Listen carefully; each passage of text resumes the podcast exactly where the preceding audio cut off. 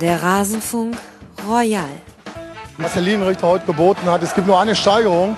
Der äh, Linienrichter den Ball bei uns ins Tor reinschießt und sagt, ich war es aber nicht gewesen. 18 Vereine, 18 Gäste.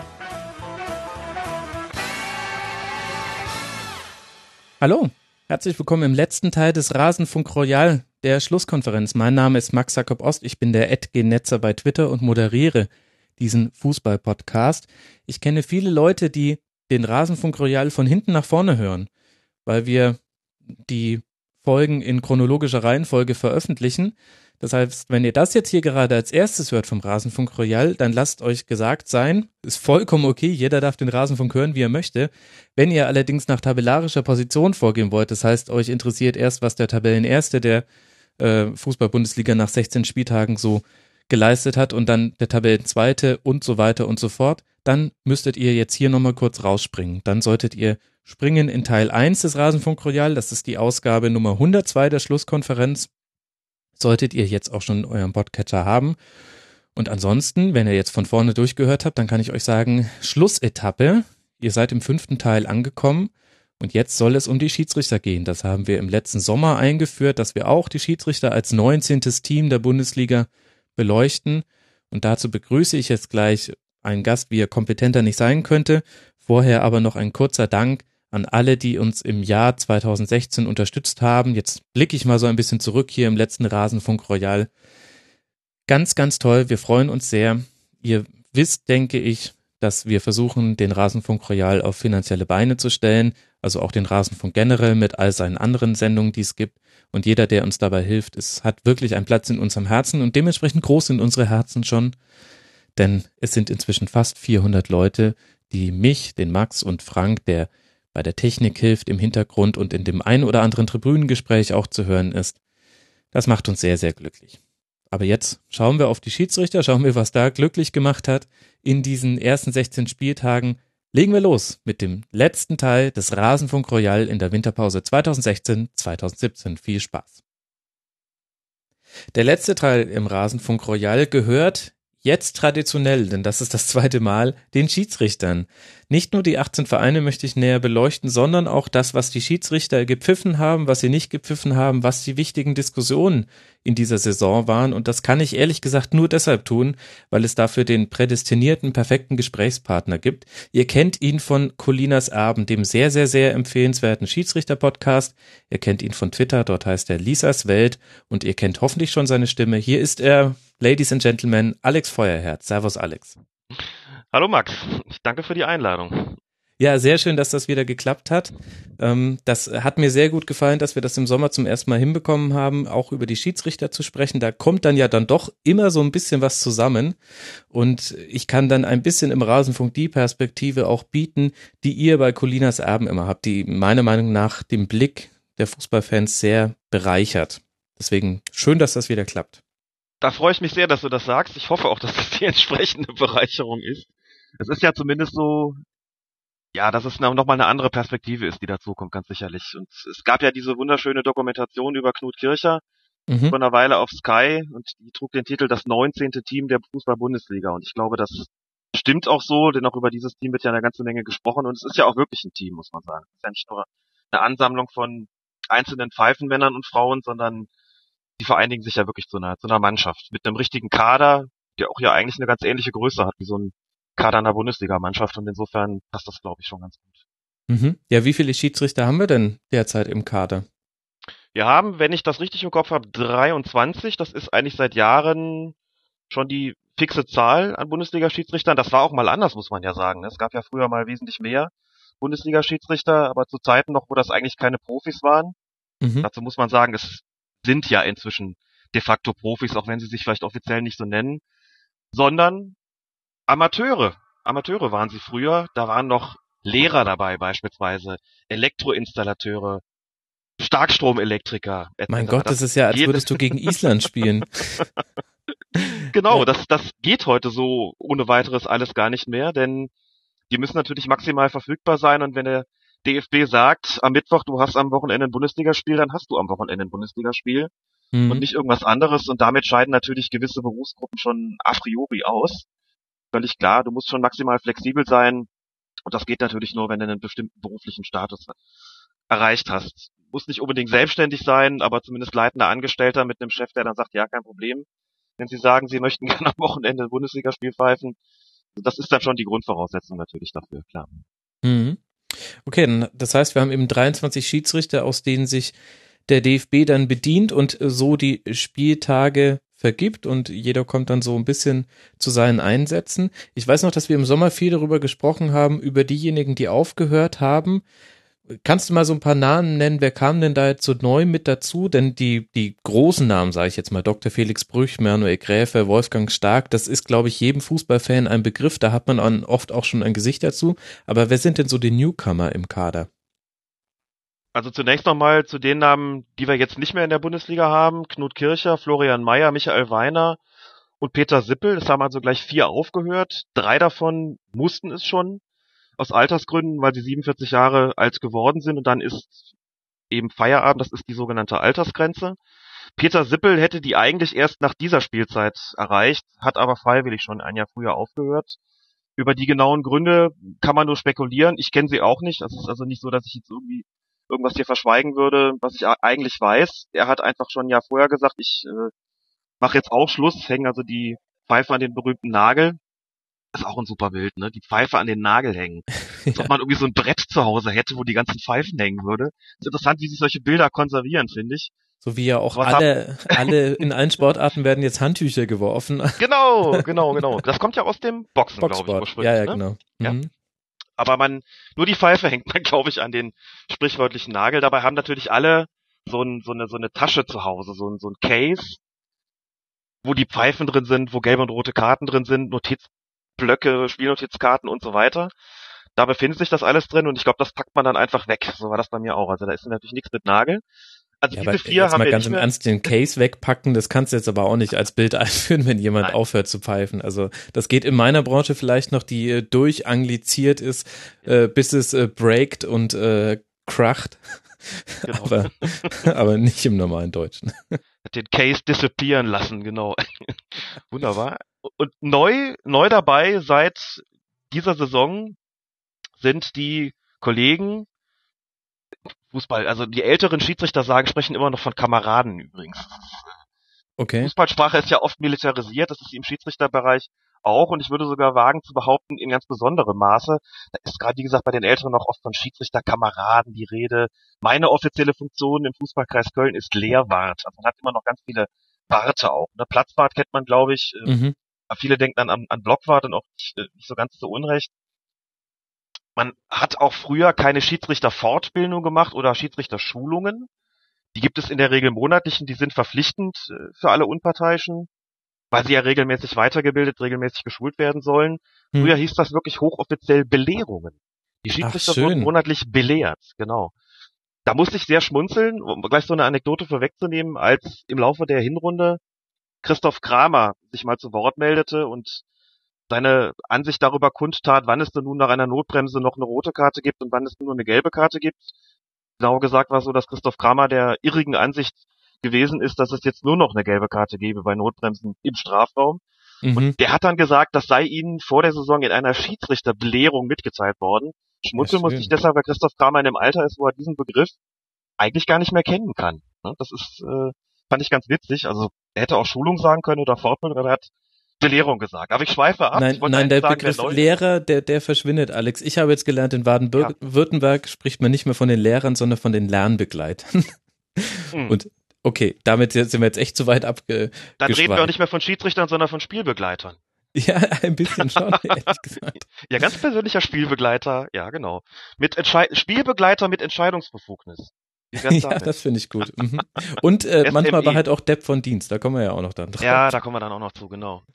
Also jetzt aber, neu sind die Kollegen Harm Osmas, Robert Kampka, Dr. Robert Kampka muss man sagen, Benjamin Cortus und Frank Willenborg. Also gleich vier, logischerweise, denn der Aderlass, der bedingt wurde durch, den, durch das Aufhören von den vier vorgenannten, wurde dann eben kompensiert durch die Aufnahme von vier neuen Zweitligaschiedsrichtern mhm. eben, die jetzt ihre erste Bundesligaspielzeit pfeifen und alle bis jetzt auf vier Spiele gekommen sind. Das ist normal.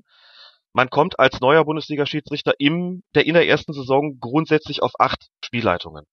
Ab der zweiten Saison wird es dann erheblich mehr. Kann mich zum Beispiel erinnern an unseren Kollegen Sascha Stegemann, der hatte auch acht im ersten Jahr und im zweiten dann gleich 17. Hat Mhm. sich also mehr als verdoppelt. Ähm, Das ist eine recht hohe Zahl. Aber die neuen kommen, wie gesagt, alle erstmal auf, auf vier. Ganz schön verbeamtet. Noch so ein bisschen. Äh, Man führt sie ran, sagen wir so. Ja. Die sind natürlich weiterhin auch relativ häufig in der zweiten Liga unterwegs und sollen sich erstmal an das ganze Geschäft gewöhnen. Die kriegen natürlich auch nicht alle gleich Bayern München gegen Borussia Dortmund oder Schalke 04 gegen Borussia Mönchengladbach, sondern die werden erstmal bei Spielen eingesetzt, von denen der DFB annimmt, dass sie für sie einfacher zu leiten sein dürften, die vielleicht auch vor allen Dingen nicht ganz so im Fokus der Öffentlichkeit stehen wie die genannten Knallerpartien mit Beteiligung des deutschen Rekordmeisters oder des Vizemeisters und so weiter. Das heißt nicht, dass die nie die Bayern kriegen, ne? Die pfeifen dann schon Mhm. auch mal Bayern München gegen, na, sagen wir mal, den FC Augsburg wäre jetzt natürlich auch schon ein Derby, insofern ist es auch nicht ganz, nicht ganz ohne. Aber du weißt, was ich meine, vielleicht Bayern München Mhm. gegen Darmstadt 98. Das vielleicht auch mal zum Einsatz. Aber diese vier haben sich aus meiner Sicht gut eingefügt. Es ist ja so gewesen, dass gerade so zum Ende der Hinrunde hin die Kritik ein bisschen lauter geworden ist an den Schiedsrichtern. Ich würde sagen, so ab dem Spieltag 13, 14 ungefähr ist so ein bisschen mehr geworden, aber eigentlich standen die Neuen dabei nicht so im Mittelpunkt und die haben das eigentlich alle ganz ordentlich gemacht. Insbesondere ist dann mal so ein bisschen schwierig, da einen rauszuheben, aber dennoch insbesondere fand ich Robert Kampka sehr ansprechend. Ähm, Er hat das schon ziemlich souverän gemacht und bei dem hatte man den Eindruck, der ist jetzt eigentlich auch nicht komplett neu dabei. Aber die Mhm. anderen drei, wie gesagt, auch. Also das war jetzt nicht wirklich das Problem. Was ich da sehr interessant finde, ist, logischerweise verjüngt sich jetzt der Bundesliga-Schiedsrichter-Kader, wenn wir ihn so nennen wollen. Interessant finde ich tatsächlich dann mal aufs Alter zu gucken. Wenn ich mir anschaue, der jüngste, Benjamin Brandt, ist ein 89er-Jahrgang. Gegenüber fühle ich mich, dem fühle ich mich schon alt. Da frage ich mich, wie es manchen Bundesligaspielern geht. Mhm. Ähm, Harm Osmers, äh, 85er-Jahrgang, Sascha Stegemann, 84er-Jahrgang, Daniel Siebert, 84er-Jahrgang und der von dir angesprochene Dr. Kamka, äh, 82er Jahrgang, die sind relativ jung und während das auf der Trainerbank eine Riesengeschichte wäre, wir alle erinnern uns an Julian Nagelsmann, habe ich ehrlich gesagt in der Berichterstattung darüber gar nicht so viel gehört. Ist das denn ungewöhnlich oder relativ normal, dass schon so junge Schiedsrichter, also Benjamin Brandt hat sein Debüt gegeben mit 26 Jahren, dass die schon in die erste Bundesliga reingeworfen werden? Und damit war er noch nicht mal der Jüngste. Jünger war in jedem Fall noch, ich bin nicht so ein Statistikfreak in Schieds- Schiedsrichter-Ding, aber dennoch jünger war auf jeden Fall Michael Kempter bei seinem Bundesliga-Einstand, der ja nicht mehr in der Bundesliga pfeift. Ich glaube, der war 24 oder 25. Also das ist wirklich sehr früh gegangen. Auch da gibt's eine Veränderung, genau wie bei den beruflichen Zugehörigkeiten, die ich da kurz angesprochen hatte. Früher hatten wir Aufsteiger in die Fußball-Bundesliga, die waren 36, 37, 38. Da hat man auch argumentiert, na ja, die sollen schon so ein bisschen stärker im Leben stehen, ein bisschen über ein bisschen Mhm. mehr Lebenserfahrung verfügen. Die waren auf jeden Fall eigentlich alle durchweg älter als die Bundesligaspieler. Das haben wir inzwischen nicht mehr so. Aber es ist eben auch nicht mehr ganz so ungewöhnlich, wenn heute ein Schiedsrichter aufsteigt mit, sagen wir mal, Ende 20. Also 26 wie bei Benjamin Brandt ist tatsächlich immer noch ungewöhnlich, das stimmt. Aber dass man so Ende 20 ist, Anfang 30, ist inzwischen durchaus Normalität geworden. Und das Ganze setzt sich übrigens, das nur am Rande, fort bis in die unteren Amateurspielklassen. Ich kann Mhm. das an mir selber ähm, durchaus erläutern. Als ich in die Oberliga aufgestiegen bin, war ich Anfang 30. Genauer gesagt 32 oder beim, beim ersten Pfiff, den ich in der Oberliga getan habe, war ich 33 Jahre alt. Das ist damals auch schon eigentlich gar nicht ungewöhnlich gewesen. Es gab Jüngere, aber ich war jetzt nicht irgendwie schon Alteisen sozusagen. Mhm. Und wenn ich heute so rumfahre über die, die Amateurplätze, ähm, um Schiedsrichter zu beobachten, um Schiedsrichter zu coachen, vielleicht kann man auch noch kurz drüber sprechen, weil das einfach auch im Zuge dieser ganzen Professionalisierung eine weitaus größere Rolle ähm, bekommen hat. Ich hatte, ich hatte keinen Coach als Schiedsrichter, ich bin aber heute Coach und sogenannter Mentor für sehr junge Schiedsrichter und da habe ich zum Beispiel einen, der ist 21 Jahre alt, pfeift in der in der Mittelrheinliga, das ist die fünfte Liga, ähm, habe einen anderen, der ist auch Anfang 20 und pfeift äh, in der Regionalliga, die ich äh, da zu coachen habe. Und grundsätzlich ist es so, wenn ich heute so in der Bezirksliga, in der Landesliga Spiele gucken gehe, sehe ich oft Schiedsrichter, die sind so Anfang 20, die sind 20, 21, 22 Jahre alt und haben es da ja nun auch schon mit mit Spielern in den eben oberen Amateurklassen zu tun. Mhm. Und das bedeutet natürlich auch, sie verfügen eigentlich nicht über das Maß an, an Lebenserfahrung, das einem sehr zugutekommen kann bei Spielleitung und völlig klar auch übrigens in, in, mit Blick auf die Akzeptanz, die sie da natürlich genießen. Das ist völlig klar. Auch ich habe mit Anfang 20 völlig anders gepfiffen als mit Anfang 30, wo ich mehr Lebenserfahrung hatte, wo ich die Spieler natürlich auch schon kannte, wo ich eine andere Akzeptanz hatte und wo ich schon viele Konflikte auf dem Platz natürlich und auch außerhalb des Platzes kannte und deren Bewältigung. Und das ist mir natürlich alles zu Pass gekommen, völlig klar. Aber insgesamt äh, gibt's eine deutliche Verjüngung auch bei den bei den Bundesliga-Schiedsrichtern und weiterhin aber die Altersgrenze von 47 Jahren, wo dann damit auch gesagt ist, das ist dann das Alter, wo man sozusagen dann den den Strich macht, wo man mhm. eine Grenze setzt, wo man eben sagt, alles was darüber hinausgeht, ist dann nicht mehr zu verantworten in puncto körperliche Fitness, vielleicht auch in puncto geistige Fitness. Da kann man natürlich darüber streiten, das ist vollkommen klar. Was macht man denn als Schiedsrichter-Coach, als, als Mentor? Ich bin seit dieser Saison Coach. Das unterscheidet sich vom Mentoring. Beides sind offizielle Begriffe. Also wenn ich jetzt von einem Mentorat spreche, dann möchte ich mich damit jetzt nicht über irgendwelche Kollegen erheben, selbstverständlich, sondern das ist der offizielle Begriff. Mhm. Ich bin sozusagen sein, sein ständiger Begleiter in der gesamten Saison. Das betrifft hier im Mittelrhein Schiedsrichter ab Bezirksliga aufwärts bis zur Regionalliga. Und das Coaching, das nochmal gegenüber dem Mentoring etwas intensiver ist, besteht zum einen darin, dass ich mit den beiden Schiedsrichtern, die ich da betreue, ständige Videoauswertung ihrer Spiele mache. Ne? Also einer von den beiden pfeift in der A-Jugend Bundesliga, der andere pfeift in der Regionalliga und von beiden, bei beiden wird von jedem Spiel eine professionelle, sozusagen eine offizielle Videoaufzeichnung angefertigt, die sich also auch über ein Portal dann herunterladen lässt. Mhm. Diese Videoaufzeichnung gibt der Deutsche Fußballbund in Auftrag. Die sind natürlich in erster Linie für die Mannschaften gemacht, aber die Schiedsrichter können auch darauf zurückgreifen. Ich lade mir also jedes Spiel runter und bespreche das dann jeweils mit diesen beiden Schiedsrichtern. Jeweils einzeln, klar, also ich guck's mir an. Der Schiedsrichter hat in der Regel dann auch schon sich Notizen gemacht, das gehört zur professionellen Zusammenarbeit dazu und sagt mir dann beispielsweise folgende fünf, sechs Situationen sind von in besonderem Maße für ihn interessant. Guck doch mal bitte drauf, wie verhalte ich mich da? Ist das so in Ordnung? War die gelbe Karte richtig? War es richtig, da auf Vorteil zu entscheiden? War der Strafstoß korrekt? War die Ansprache an die Spieler in Ordnung? Und so, das ordnet man dann so ein in die gesamte Spielleitung in dem Spiel und guckt sich das dann vielleicht zusammen an oder telefoniert eben sehr, sehr lange darüber und ähm, verarbeitet das, diese Spielleitung dann anhand dieser Videoaufzeichnung und da kann man schon eine ganze Menge daraus ziehen. Das heißt, ich sehe die quasi regelmäßig auf Video ich bemühe mich auch zweitens mit denen zu ihren Spielen ein paar Mal in der Saison zu fahren. Ich kann nicht bei jeder Spielleitung dabei sein, das ist ganz klar, weil ich auch noch die meine eigenen Beobachtungen zu absolvieren habe bei anderen Schiedsrichtern. Bemühe mich aber schon ein paar Mal auch live dabei zu sein. Ähm, begleite dann auch sozusagen den, den offiziellen Schiedsrichterbeobachter, höre mir an, was der sozusagen hat, bespreche das Ganze so ein bisschen mit oder nach das ist so ein Punkt, der, der eine Rolle spielt. Ich gehe mit denen ihre sogenannten Beobachtungsbögen durch. Das äh, muss man sich vorstellen wie so eine Art Spielzeugnis. Die bekommen also nach jedem Spiel in ihrer höchsten Klasse einen sogenannten Beobachtungsbogen.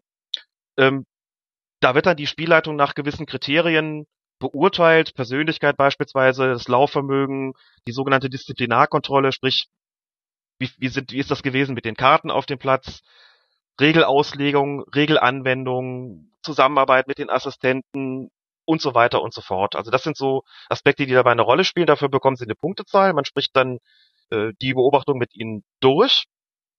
Ach, also geht nochmal auf ganz speziell natürlich auf Stärken und, und noch viel stärkere Maße natürlich auf die Schwächen ein, um sie zu verbessern. Ich spreche aber auch ansonsten viel mit ihnen, wie es ihnen sonst so geht, äh, wie sie sich fühlen, wie sie so ihren Saisonverlauf sehen beispielsweise, wo es Aspekte gibt, die man vielleicht noch verbessern müsste und so weiter und so fort. Also eine Form von professioneller Zusammenarbeit. Ähm, sie soll mir auch sagen, wie sie trainieren. Sie soll mir auch sagen, wie es in den Spielen gelaufen ist, in denen sie jetzt nicht offiziell beobachtet worden sind, weil es nicht in ihrer höchsten Spielklasse geschehen ist. Also sie werden nicht in allen Spielen beobachtet, die sie pfeifen, sondern halt vor allem in den in ihrer höchsten Klasse.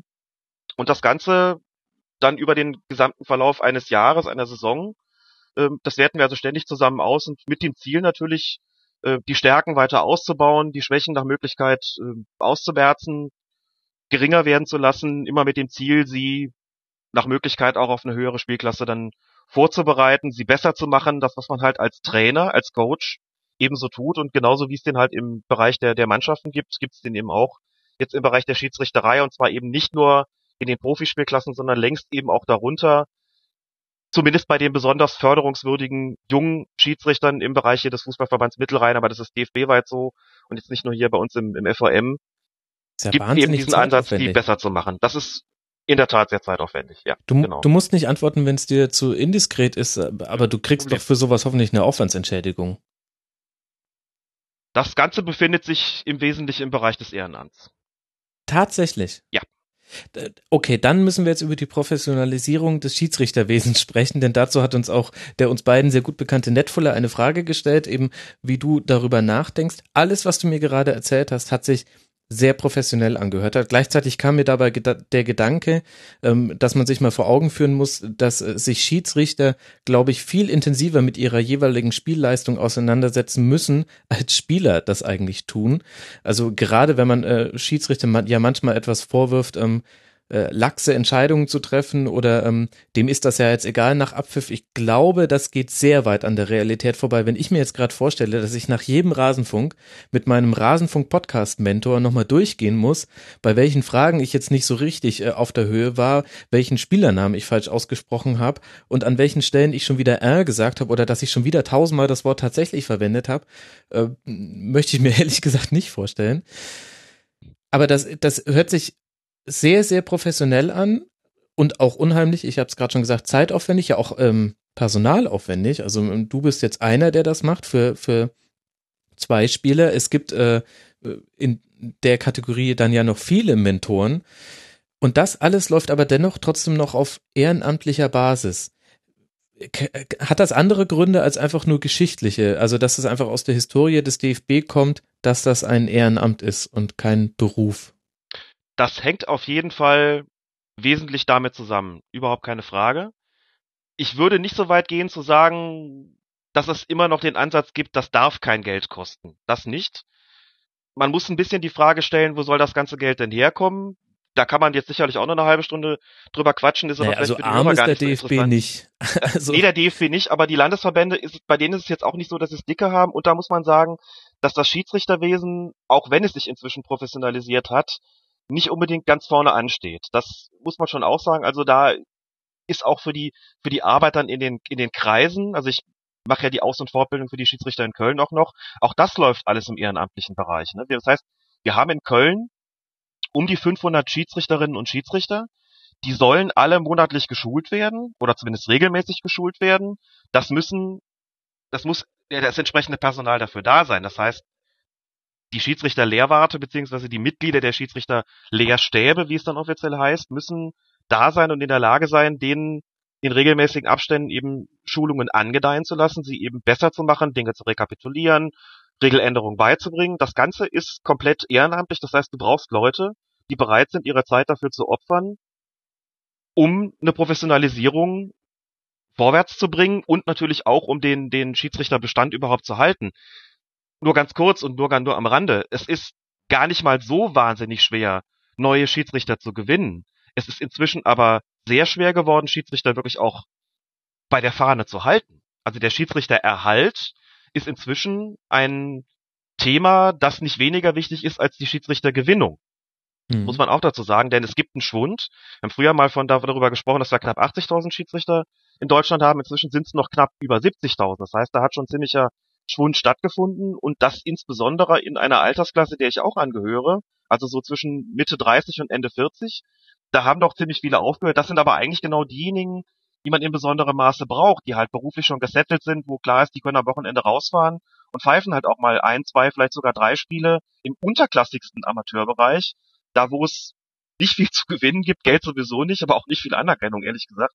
Und wo die Spiele wirklich schwierig sind, weil die Spieler auch schwierig sind, da ist es so, dass das inzwischen eben nicht mehr bis in den unterklassigsten Bereich überall mit neutralen Schiedsrichtern zu besetzen ist, sondern da sind wir inzwischen längst an dem Punkt angelangt, wo man sagen muss, da springen jetzt inzwischen nicht wirklich qualifizierte Betreuer der jeweiligen Mannschaften ein und probieren diese Spiel, diese Spiele irgendwie über die Runden zu bringen. Das ist äh, ziemlich problematisch.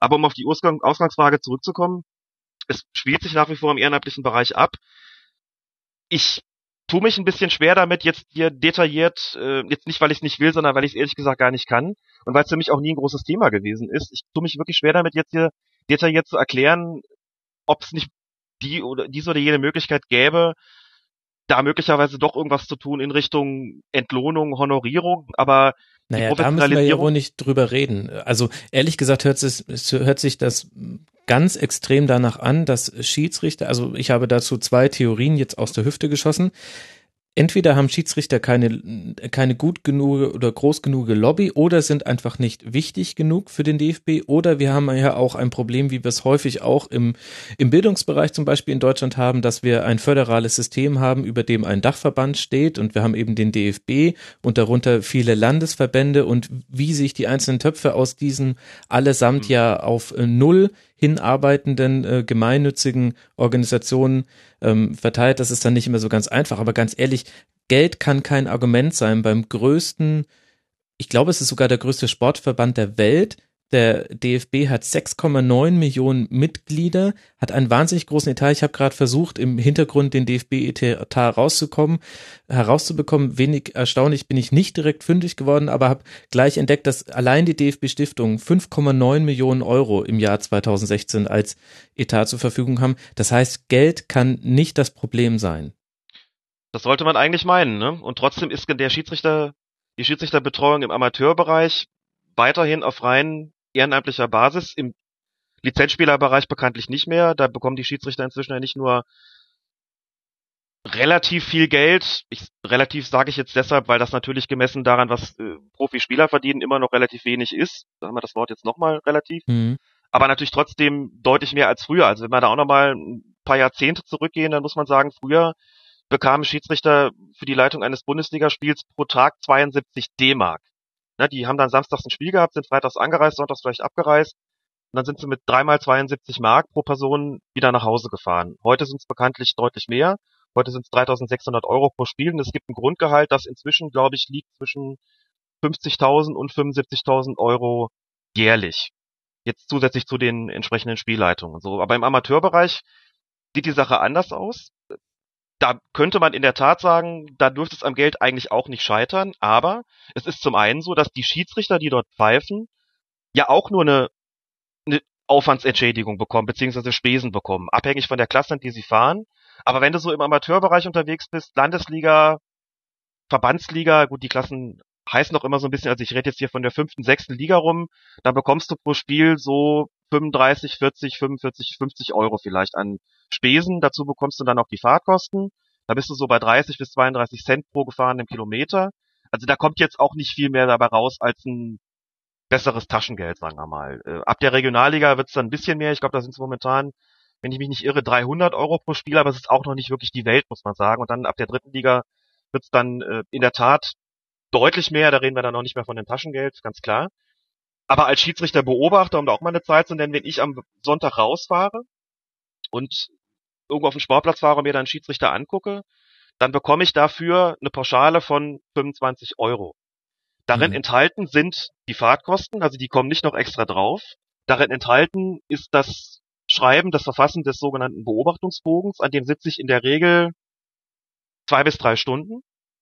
Darin enthalten ist die Besprechung mit dem Schiedsrichter nach dem Spiel. Das heißt, ich gehe nach jeder Partie in die Schiedsrichterkabine, Viertelstunde, 20 Minuten nach dem Spiel und bespreche mit dem jeweiligen Gespann, mit dem jeweiligen Schiedsrichterteam die Spielleitung. Das dauert so 20 bis 30 Minuten etwa. Darin enthalten sind An- und Abreise und vielleicht auch das äh, Siedewürstchen, dass ich mir oder die Bratwurst nicht mehr da am Platz hole, inklusive Getränk. Also da bleibt dann in letzter Konsequenz auch nichts dafür übrig halt. Ne? Und äh, ich kann meine Fahrtkosten mit meinem Fußballkreis abrechnen, ich kann meine Fahrtkosten mit meinem Verband abrechnen, aber darüber hinaus gibt es außer gelegentlichen Einladungen zum Essen und sowas halt nicht mehr. Das heißt, es ist wirklich rein auf ehrenamtlicher Basis und äh, die Spesenerhöhungen scheitern dann auch gerne mal regelmäßig an, äh, an dem Widerstand der Vereine, die sagen, ah, wir haben nicht viel mehr Geld und bei uns kommen doch eh immer nur 50 Zuschauer, davon sollen wir dann auch noch die Schiedsrichter bezahlen. Die haben dann doch auch nochmal Kosten von 150, 200 Euro pro Spiel. Wie sollen wir das denn alles, alles stemmen können? Also du siehst, äh, DFB-Stiftung hin, größter Verband der Welt her, allzu viel Geld für den Schiedsrichterbereich übrig haben die Landesverbände und die Kreise dann tatsächlich nicht. Äh, klar, für, für Fortbildungsmaßnahmen. Das, das glaube ich ja auch, auch, auch gerade die Vereine. Die Vereine sollen das meiner Meinung nach auch nicht äh, zahlen müssen, denn mhm. wie es um die Finanzen vieler Vereine gerade äh, auf den Dörfern bestellt ist, da muss man sich nur mal angucken, wie viele Spielvereinigungen es inzwischen gibt. Da sieht man, aus ganz verschiedenen Gründen haben die alle große Probleme. Ich finde, man muss auch so ein bisschen trennen, die Bezahlung der Schiedsrichter und die Bezahlung der Infrastruktur, die man da herum aufbaut. Denn man, ich denke, es ist auch nicht im Interesse des DFB und letztlich dann damit auch eigentlich jedes, äh, jedes Beteiligten am Fußball ist eigentlich, sowohl aus Zuschauer als auch aus Spieler und sonstiger Sicht. Ähm, niemand soll Schiedsrichter werden wollen, weil er heiß auf, auf Kohle ist. Da, das wird nicht tragen und äh, das, das kriegst du auch nicht hin. Aber gleichzeitig ähm, ist alles, was du mir erzählt hast, mit einem sehr, sehr hohen Aufwand verbunden, um um diesen Leuten zu assistieren, die eventuell mal die Chance haben, das zu einem auch finanziellen Teil ihres Lebens zu machen, was aber erst ab einer sehr hohen Klasse tatsächlich möglich ist.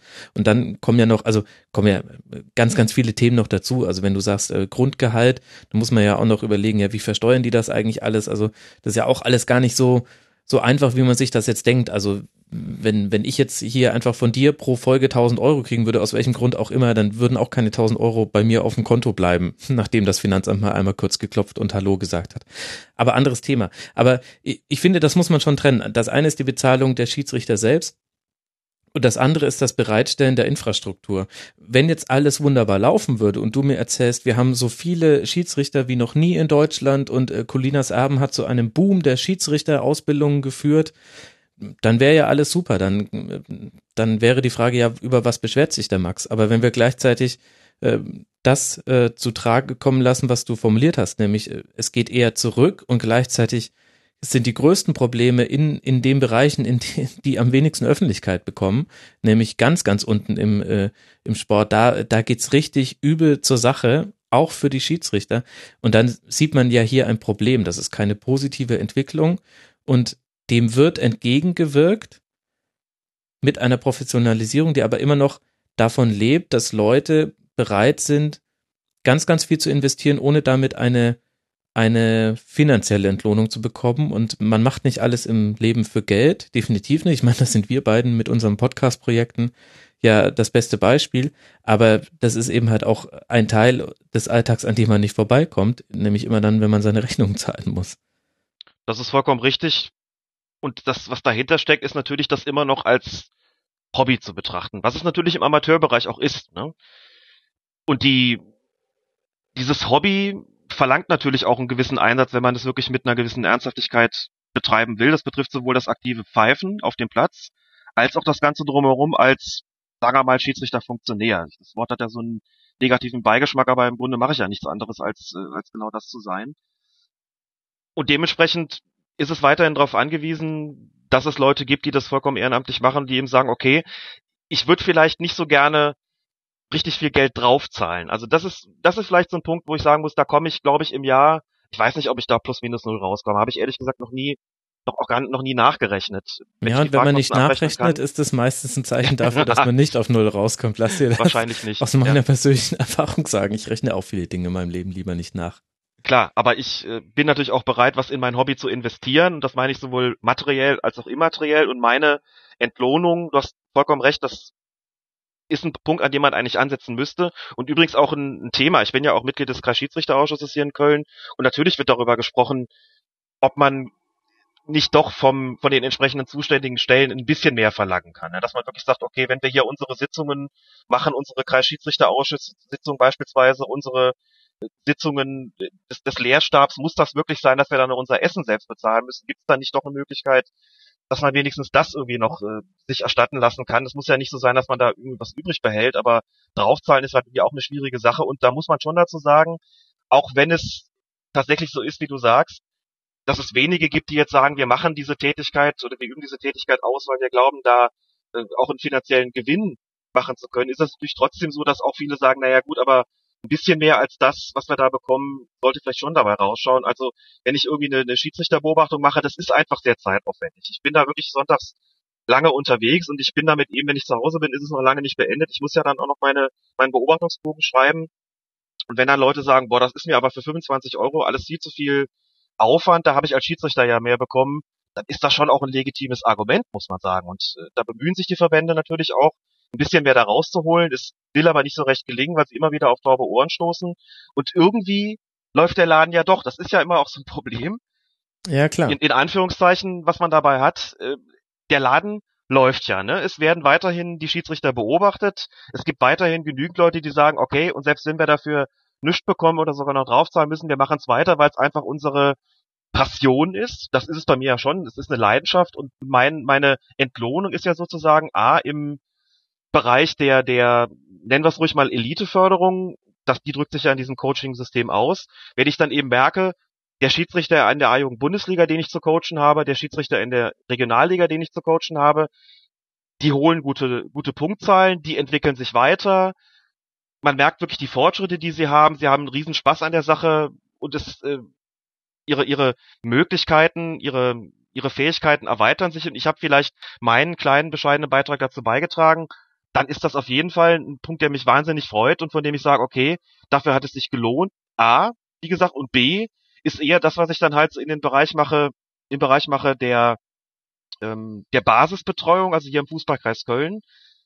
Da bin ich ja Aus- und Fortbilder weniger jetzt für die Elite, sondern da bin ich ja eben für die Basis der Schiedsrichter im Fußballkreis Köln. Das heißt für die 400, 500 Leute, bei denen es eben darum geht, dass am Wochenende die B-Jugend gepfiffen wird und die C-Jugend, dass die Kreisliga C und die Kreisliga D, die wir hier in Köln auch haben, dass die mit, mit vernünftigen Schiedsrichtern besetzt werden und dass die eine Fortbildung bekommen, Monat für Monat, die trägt, die die bei der Stange hält, die sie in die Lage versetzt, auch weiterhin ihre Spiele vernünftig über die Bühne zu bringen, dass man mit den Schiedsrichtern auch spricht, wenn es irgendwie Probleme gegeben hat, dass es überhaupt genügend Schiedsrichter gibt, um die ganzen Spiele mit eben neutralen, unparteiischen zu besetzen.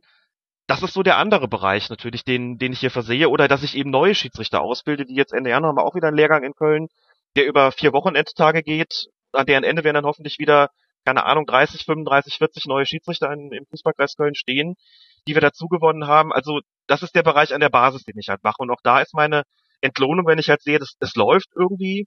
Ähm, ich trage dazu bei, es gibt ein positives Feedback auf die Pflichtschulungen. Die Leute sagen, ja, wir müssen da hinkommen, aber wir kommen auch gerne, wir hören gerne zu, wir haben was dabei gelernt.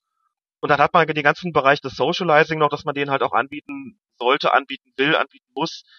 Spezial Veranstaltungen, wo dann vielleicht auch mal ein Bundesliga-Schiedsrichter kommt, der dazu spricht oder ein höherer Schiedsrichterfunktionär oder dass man einfach mal irgendwas macht, dass man mal eine gemeinsame große Party macht, beispielsweise zum Saisonbeginn oder zum Saisonende. Das sind alles Bereiche, die da noch mit reinspielen, die in diesem ehrenamtlichen Bereich geleistet werden müssen. Und wenn ich zurückschaue, nochmal, wie es mir selbst als Schiedsrichter gegangen ist, dann war es eben so, ich habe früher auch als Oberliga-Schiedsrichter, aber vor allen Dingen als Schiedsrichter in den Verbandsspielklassen. Ich habe keinen Coach gehabt. Ganz am Anfang äh, meiner Schiedsrichterlaufbahn war es auch so, da haben sich die Schiedsrichterbeobachter oft noch nicht mal vorgestellt. Die waren halt da. Dann hast du irgendwie zwei Wochen später mit der Post den Beobachtungsbogen bekommen. Da war in ein paar dürren Zeilen deine Spielleitung beschrieben. Die Möglichkeit, da irgendwie mehr zu erfahren, gab es gar nicht. Und heute ist es vollkommen normal und auch angemessen natürlich, dass die Schiedsrichterbeobachter nach dem Spiel oder die Schiedsrichter-Coaches eben in die Schiedsrichterkabine gehen und nach dem, nach der Begegnung, nach dem Schlusspfiff, dann nochmal eine Viertelstunde, 20 Minuten oder auch länger mit dem Schiedsrichter die Spielleitung besprechen.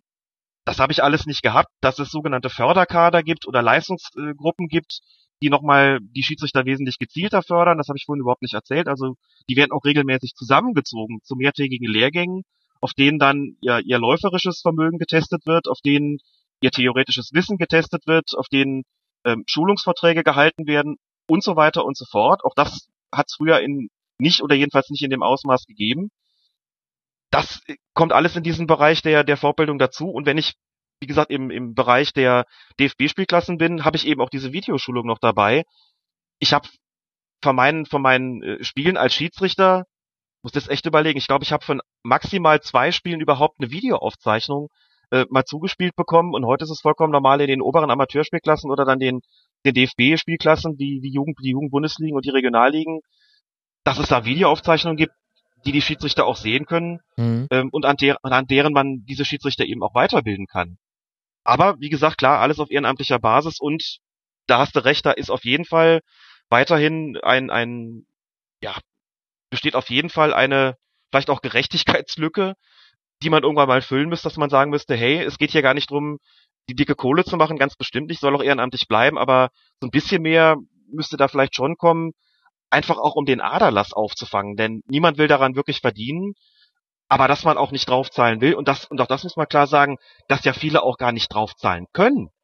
Ja, das sollte genau. man nicht vergessen. Das ist und der das entscheidende auch Punkt. Punkt ne? Genau, wir reden, genau, da- das ist nämlich äh, genau der Punkt. Es geht nicht darum, Geld zu verdienen und ähm, meinetwegen können äh, die 80 Prozent, die es nicht brauchen, können da ja auch sehr gerne drauf verzichten. Aber äh, was man nie aus dem Blick äh, verlieren darf, sind die 20 Prozent, die sich das nicht leisten können und, und vielleicht auch noch die 5 Prozent, die deswegen so etwas gar nicht machen. Das ist, das ist so ein bisschen das, äh, das, äh, na, äh, wie heißt es, wenn du für dein Studium Geld zahlen musst? Jetzt stehe ich gerade total auf dem Schlauch.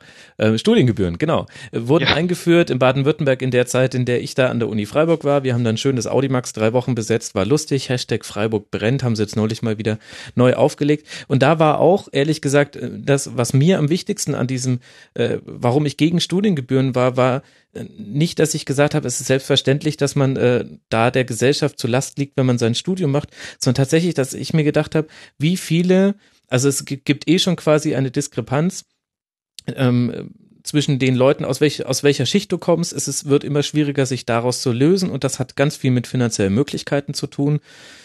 Und dann, dann wird die Hürde noch größer für jemanden, der nicht den finanziellen Background hat, den die breite Mittelschicht hat, ein Studium zu haben. Das führt jetzt ein bisschen weit weg, aber das ist ja genau dieselbe Denke und das ist einfach, das ist schwierig und das haben wir in so vielen Lebensbereichen. Naja, aber wir sind jetzt sehr, sehr weit weggekommen. Stimmt, Eigentlich war Aber das gerade auch so ein Tribünengespräch über Schiedsrichter, stimmt. was wir vielleicht doch mal machen, machen müssen, Alex. Da habe ich echt viele Fragen zu, zu diesem Thema. Manche ergeben sich ja dann auch erst aus der Besprechung. Vielleicht ganz kurz noch dazu, es gibt, äh, und sicherlich nicht nur im Fußballkreis Köln, auch eine Reihe von gerade jüngeren Schiedsrichtern, die diese Schiedsrichterei auch beginnen, weil sie wissen, sie kriegen für ihre Spiele schon so ein bisschen Spesen halt. Ne? Wir reden halt immer von so Beträgen 15, 20, 25 Euro für ihre, für ihre Spielleitungen. Die pfeifen dann aber trotzdem gut. Es ist jetzt auch, auch nicht so, dass man die irgendwie rausschickt und dann, dann produzieren die einen Skandal nach dem anderen. Aber es ist jedes Mal auch so, wenn wir Neulingslehrgänge machen im Fußballkreis Köln, da sitzt schon auch eine ganze Menge an Leuten, von denen man im Nachhinein oder vielleicht auch nicht im Nachhinein, sondern schon während der Lehrgang läuft, herausbekommt, dass sie aus sozial schwächeren Familien stammen und dass es für sie auch eine Möglichkeit ist, wenn sie zwei, drei Spieler am Wochenende vielleicht pfeifen und dann vielleicht so auf 50, 55, 60 Euro kommen an Spesen ähm, und dann im Monat eben auf 240, 250 Euro, dann ist das für die schon auch einfach eine ganze Menge Geld. Das heißt, sie begreifen das trotz der, der, des ehrenamtlichen Ansatzes sogar noch als Möglichkeit, ein bisschen was dazu verdienen, machen das aber gerne, machen das gut, also verbinden sozusagen das Angenehme mit dem Nützlichen. Und auf der anderen Seite hat man aber gerade in diesem Funktionärsbereich viele Leute, bei denen es einfach beruflich oder von der Familie her ganz grundsätzlich eben schwierig ist, äh, in dem Maße dabei zu sein, äh, wie es vielleicht Ja. überhaupt erforderlich wäre, bei dem ganzen Bedarf, der natürlich auch ist. Also wie gesagt, wir haben hier in, in Köln um die 500 Schiedsrichter, kannst du dir vielleicht vorstellen, dass man dafür auch eine ganze Menge Leute braucht und die Leute bringen nicht Ja. alle das gleiche Zeitbudget natürlich mit. Aber Das ist in der. Tat, das ist vielleicht wirklich mal was eher für ein Tribünengespräch.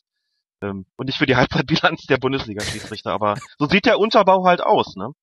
Ja, ja, und das, das muss man dazu wissen. Und äh, liebe Hörer, wenn ich gesagt habe, ähm, ich freue mich darüber, dass wir das im Rasenfunk Royal machen, weil es die Perspektive eröffnet, äh, quod erat demonstrandum. Also äh, jetzt, spätestens jetzt wisst ihr, warum es lohnenswert ist, Colinas Abend sich anzuhören, weil es da eben nicht nur um die Bundesliga geht und über alles, was man so medial mitbekommt rund um Schiedsrichter, sondern da erfährt man eben, wie der Unterbau aussieht und was es da für interessante Geschichten und auch Probleme zu erzählen gibt. Aber jetzt lass dann doch mal auf die Bundesliga-Hinrunde zurückblicken.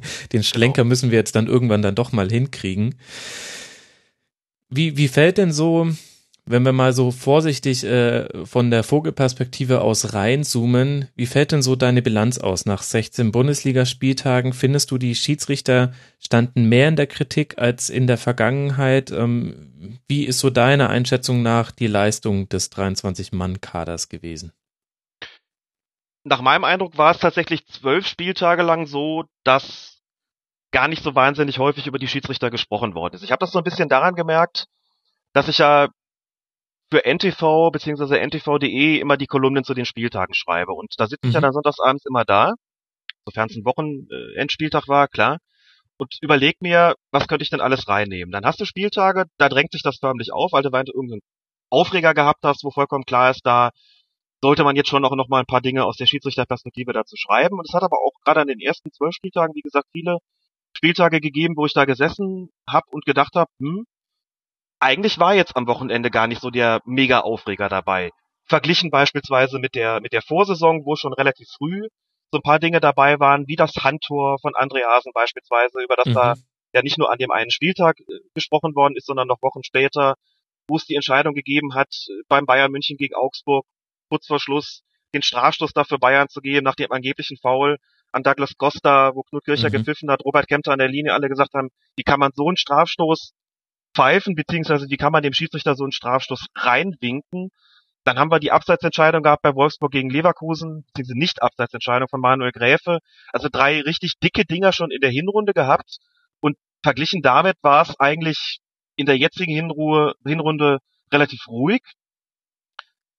Knut Kircher hat kürzlich in dem Interview mal gesagt, sehr, sehr kritisch eigentlich gesagt, uns ist es nicht gelungen, die Zahl der Fehler zu reduzieren. Damit mhm. hat er schon eigentlich so gesagt, naja, ähm, wir stehen eigentlich immer noch so ähnlich in der Diskussion wie im Vorjahr. Da habe ich kurz gestutzt, habe mich dann daran erinnert, was Lutz Michael Fröhlich, also quasi der, der Chef der deutschen Elite-Schiedsrichter, im Kicker-Interview gesagt hat. Er sagte, die Zahl der Fehler habe sich gegenüber äh, den Vergle äh, Vergleichszeitraum der Vorjahre nicht wesentlich verändert, hat auch Zahlen genannt, das finde ich dann immer ganz interessant, ähm, hat gesagt, wir haben an normalen Spieltagen in der Bundesliga und zweiten Bundesliga zusammen circa 20 bis 25 knappe und kritische Entscheidungen. Rund 75 Prozent davon, also von diesen knappen und kritischen Entscheidungen, erweisen sich nach Analyse der TV-Bilder als richtig. Bei den restlichen 25 Prozent gibt es weder Bestätigung noch Widerlegung oder sie sind am Ende tatsächlich falsch. Das heißt, ähm, pro Liga gibt es so zwei, drei knappe kritische Entscheidungen, über die man dann streiten kann oder wo man sagt, die sind vielleicht wirklich völlig falsch. Das mhm. ist so eine Quote, wo man sagt, okay, ähm, ja, das ent entspricht vielleicht auch ungefähr so dem, dem Gefühl, das man vielleicht hat, dass da so der ein oder andere Aufreger dabei ist, aber man eben anders als äh, die Reaktionen, die dann oft kommen, sagt, ah, klar, falsch, hat doch jeder gesehen, wo man sagen muss, na ja, so klar ist das dann vielleicht irgendwie nicht gewesen. Also das stand so ein bisschen im, im Gegensatz zu dem, was Knut Kircher gesagt hat. Fröhlich sagt, wie gesagt, Zahl der Fehler hat sich irgendwie nicht erhöht. Kircher sagt, sie hat sich aber auch nicht verringert. Daraus könnte man jetzt den Schluss ziehen, aha, dann ist sie also offensichtlich gleich geblieben. Nach meinem Eindruck war es aber so, zwölf Spieltage lang war es relativ ruhig und dann ist es allerdings ziemlich geballt gekommen. Ne? Wenn man äh, noch mal so ein bisschen zurückdenkt, da war natürlich die ähm, diese Riesendiskussion über die die Schwalbe von ähm, von Timo Werner, die mhm. gegeben hat am Spiel Leipzig gegen Schalke. Dann ist diskutiert worden über die gesamte Spielleitung eigentlich von Eintracht Frankfurt gegen 1899 Hoffenheim. Dann ist äh, auch sicherlich dank der, der, der harschen Reaktion von Hans-Joachim Watzke ziemlich heftig diskutiert worden über das Spiel von 1899 Hoffenheim gegen Borussia Dortmund. Stichwort mhm. gelb-rote Karte gegen Marco Reus und das anerkannte Tor von Sandro Wagner, das man wohl nicht hätte anerkennen sollen, wegen des kleinen Schubsers, äh, den, er sich, den er sich da vorher geleistet hat. Davor war es schon so ein Spieltag, äh, Handspiel von Martinez in München, nicht geahndet. Also es gab so an den Spieltagen 13, 14, 15 ziemlich viel Diskussionen, kritische Diskussionen über die Schiedsrichter und am letzten Spieltag jetzt des Jahres, Spieltag 16, war es dann so, dass es eigentlich wieder kein Thema gewesen ist. Also würde ich insgesamt sagen, so drei Spieltage, vielleicht auch bei den zwölf davor schon nochmal so ein, zwei dabei, wo es wirklich intensive Diskussionen gab, aber insgesamt würde ich jetzt sagen, war es äh, eigentlich aus meiner Sicht insgesamt ruhiger als im Vorjahr da muss man aber auch dazu sagen, das eine sind natürlich immer so die medialen Diskussionen, die man hat, die ganzen Aufreger auch so in den, in den sozialen Netzwerken. Und das andere ist die Frage, wie stellt sich das Ganze denn aus der Schiedsrichterperspektive dar? Denn was Fröhlich sagt, Zahl der Fehler hat nicht zugenommen, ist natürlich so das eine. Das andere ist, dass man die Frage stellen muss, wie sieht man das denn so als ähm, aus der Schiedsrichterperspektive, wie so die, die Spielleitung, jetzt unabhängig von der Zahl der konkreten äh, Fehler oder, oder auch richtigen Entscheidungen, wie stellt sich denn so die Spielleitungsqualität insgesamt dar? So von der persönlichen Ausstrahlung der Schiedsrichter von ihrer Linie. Da muss man schon sagen, es ist natürlich auch nicht so leicht, wenn du den Florian Mayer verlierst, wenn du den Knut Kircher verlierst, also um nur mal so zwei Namen zu nennen, Schiedsrichter, die natürlich äh, einfach jahrelang auch die ganz großen Dinger gepfiffen haben und das ist so, auch wenn, wenn du dann vier neue hast, die, die sich alle prima einfügen, das sind aber natürlich noch keine Knut Kirchers und Florian Meyers, sondern die müssen die Erfahrung erst sammeln. Klar, da kommen jetzt andere hoch, aber den Verlust musst du erstmal ausgleichen. Da ist es bei den Schiedsrichtern aber in letzter Konsequenz auch nicht anders als bei den bei großen Mannschaften, die verlieren irgendwann auch ihre Besten und müssen neu aufbauen, haben dann vielleicht auch mal ein, zwei, drei etwas äh, etwas magerere Jahre, durch die sie irgendwie durch müssen. So und hm. im Moment ist der Aderlass halt relativ groß. In drei Jahren hören, also begonnen schon mit, äh, beginnen schon mit äh, der der vorletzten Saison hören insgesamt neun erfahrenere Schiedsrichter auf. Und das ist eine ganze Menge natürlich. Und die muss man erstmal, das muss man erstmal auffangen. Und insofern, ja, hat man momentan auch so eine Phase, wo dann schon das ein oder andere Mal ein Spiel dazu kommt, wo man sagt, da wird ein bisschen mehr darüber diskutiert, aber ich habe dann doch auch den, oft den Eindruck, dass es medial stärker aufgeblasen wird, als es der Sache wirklich äh, dienlich ist, beziehungsweise als es unbedingt nötig wäre. Ja, ja, da, da sollten wir auch noch drüber reden, aber lass mal noch erst ein bisschen konkreter werden. Vielleicht ähm, können wir mal so versuchen, die, die Arten der, der Themen, die diskutiert wurden rund um die Schiedsrichter in diesen ersten 16 Spielen ein bisschen zusammenzufassen. Ich muss das jetzt auch aus der Hüfte schießen, gestehe ich, aber das ist ja vielleicht auch tatsächlich dann am nächsten auch an dem Horizont, den die Hörerinnen und Hörer gerade haben. Ähm, ein Thema hat mir noch gefehlt bei deiner Aufzählung beim Spiel Bayern gegen den HSV hat Franck Ribéry ins Gesicht von Nikolai Müller gegriffen und rund darum gab es eine Diskussion und vielleicht können wir diesen Bereich der Tätlichkeit mal aufmachen. Es fallen mir dazu jetzt spontan ein paar Situationen ein, über die wir mal kurz ein Wort verlieren können. Eben einmal diese, diese Müller-Geschichte mit Franck Ribéry, mit aller Vorgeschichte, die da dazugehört oder eben auch nicht, können wir gleich diskutieren. Dann haben wir im, äh, im Spiel zwischen Borussia Dortmund und Hertha BSC hatten wir zwei Platzverweise, einen gegen Langkamp und vorher noch einen gegen Emre Mor, mhm. wo vorher, ähm, nein, nicht Langkamp war es, äh, Langkamp war im äh, im Platzverweis gegen Moore ähm, äh, verwickelt. Da können wir, denke ich, nochmal ein Wort drüber sprechen. Und dann haben wir vielleicht so ein bisschen als, als Negativhöhepunkt äh, des Themas Fouls und Tätlichkeiten und vielleicht sprechen wir erst über die Tätlichkeiten und rutschen dann mal in den Bereich Fouls rein. Ich will mit dir unbedingt auch über taktische Fouls sprechen, Alex. Ja. Ähm, dann natürlich äh, dieses äh, Eintracht Frankfurt gegen, gegen Hoffenheim-Spiel. Das war dann schon recht interessant. Und wenn wir dann bei taktischen Faust sind, dann können wir auch über Marco Reus reden. Vielleicht ist das so jetzt eine ganz gute Linie, mhm. die ich jetzt gerade mir einfach so ausgedacht habe. Dann lass mal mit Franck Ribéry versus Nikolai Müller starten. Hast du es noch vor Augen, was damals passiert ist? Ich habe es sehr genau vor Augen, noch sehr genau vor Augen, ja. Es Dann schilder noch mal ganz kurz für die Hörerinnen und Hörer. Es, es gab eine Spielunterbrechung infolge eines Foulspiels. Ich glaube, es war sogar von Nikolai Müller. Da muss ich jetzt gestehen, das weiß ich nicht mehr ganz genau. Ein Freistoß für die Bayern gab es auf jeden Fall. Ähm, soweit äh, eigentlich völlig unspektakulär. Und in dieser Spielunterbrechung, die da entstanden ist, ging Ribéry auf Nikolai Müller zu und zwickte ihn oder kniff ihn oder wie auch immer man das nennen möchte in die Wange, ohne ersichtlichen Anlass. Also es war jetzt auch nicht so, dass es vorher zwischen den beiden ein Scharmützel gegeben hätte, von dem man jetzt sagen müsste, da hat Nikolai Müller jetzt irgendwas getan, was äh, jetzt eine Reaktion nach sich zu ziehen hätte oder wo man jetzt sagen müsste, das äh, versteht man jetzt gut, dass Ribéry äh, da irgendwie ungehalten ist. Also eigentlich war die ganze Situation schon längst beruhigt, sollte einen Freischuss für die Bayern geben und dann hat es diesen, diesen Zwick, Zwicker da, diesen Kniff in die Wange gegeben von Nikolai mhm. Müller. Und, Wunderbarer Blick von Nikolai Müller. Ja. Und er hat, er hat das Gegenteil, er hat, äh, er hat sich nicht fallen lassen, er hat nicht getan, als wäre ihm gerade der Kopf abgehackt worden. Er hat sich verhalten wie der, äh, wie der Ritter bei Monty Python. Der sagt, das ist doch nur ein Kratzer. Kämpf weiter. Ja.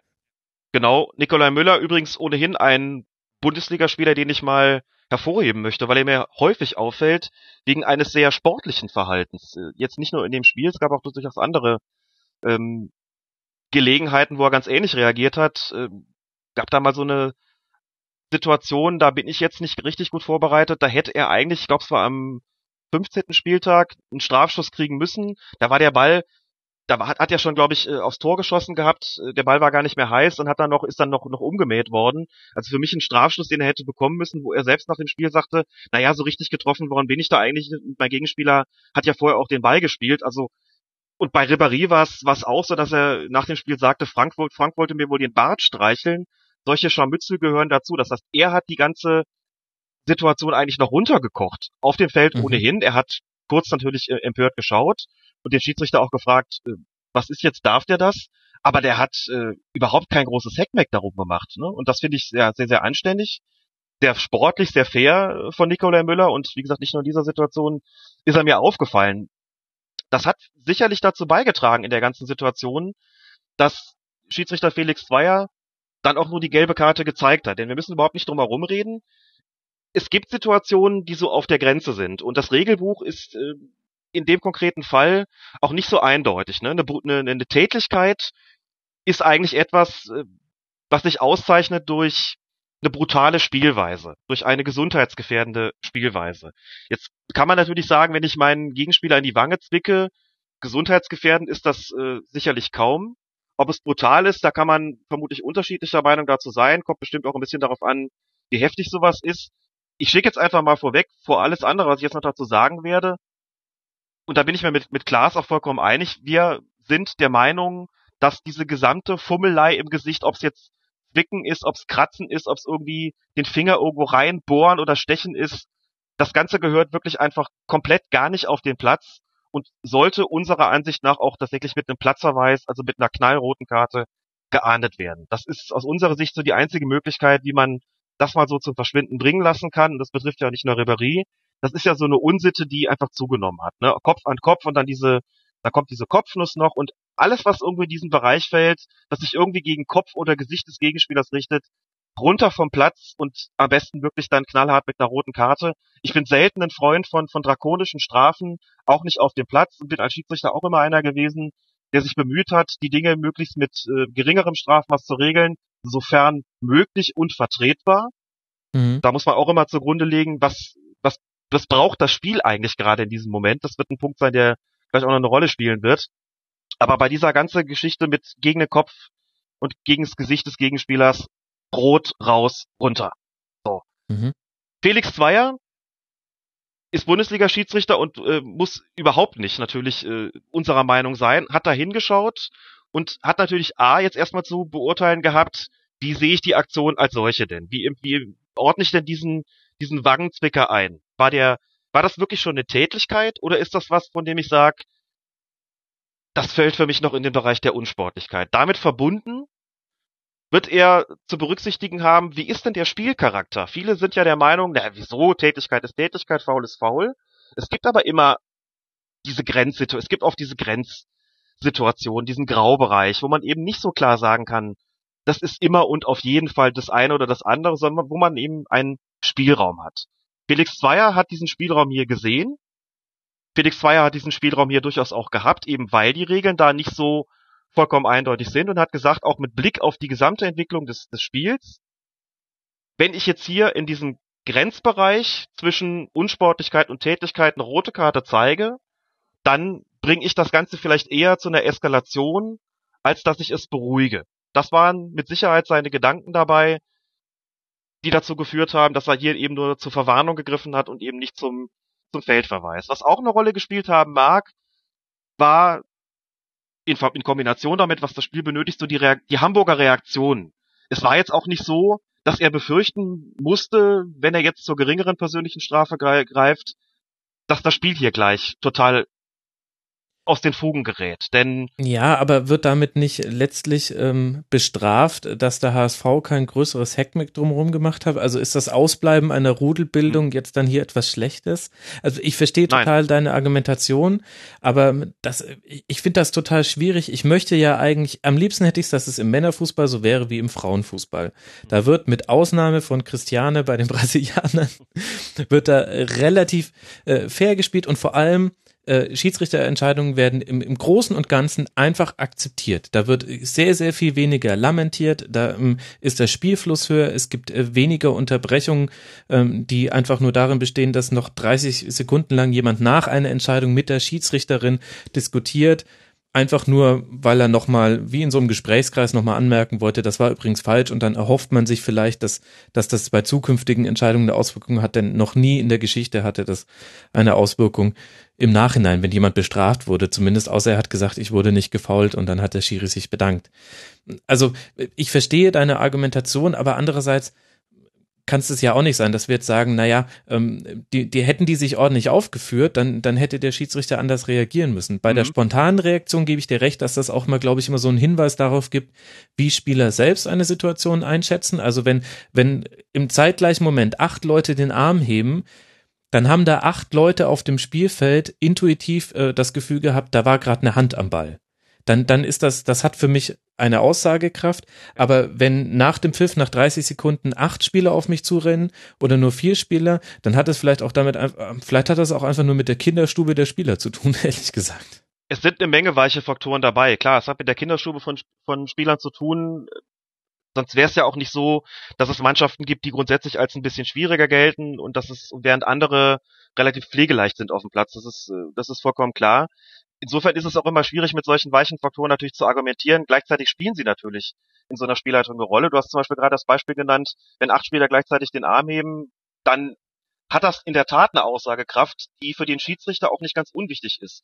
Denn er gleicht natürlich seine eigenen Beobachtungen intuitiv auch immer mit denen der Spieler ab. Das ist vollkommen klar.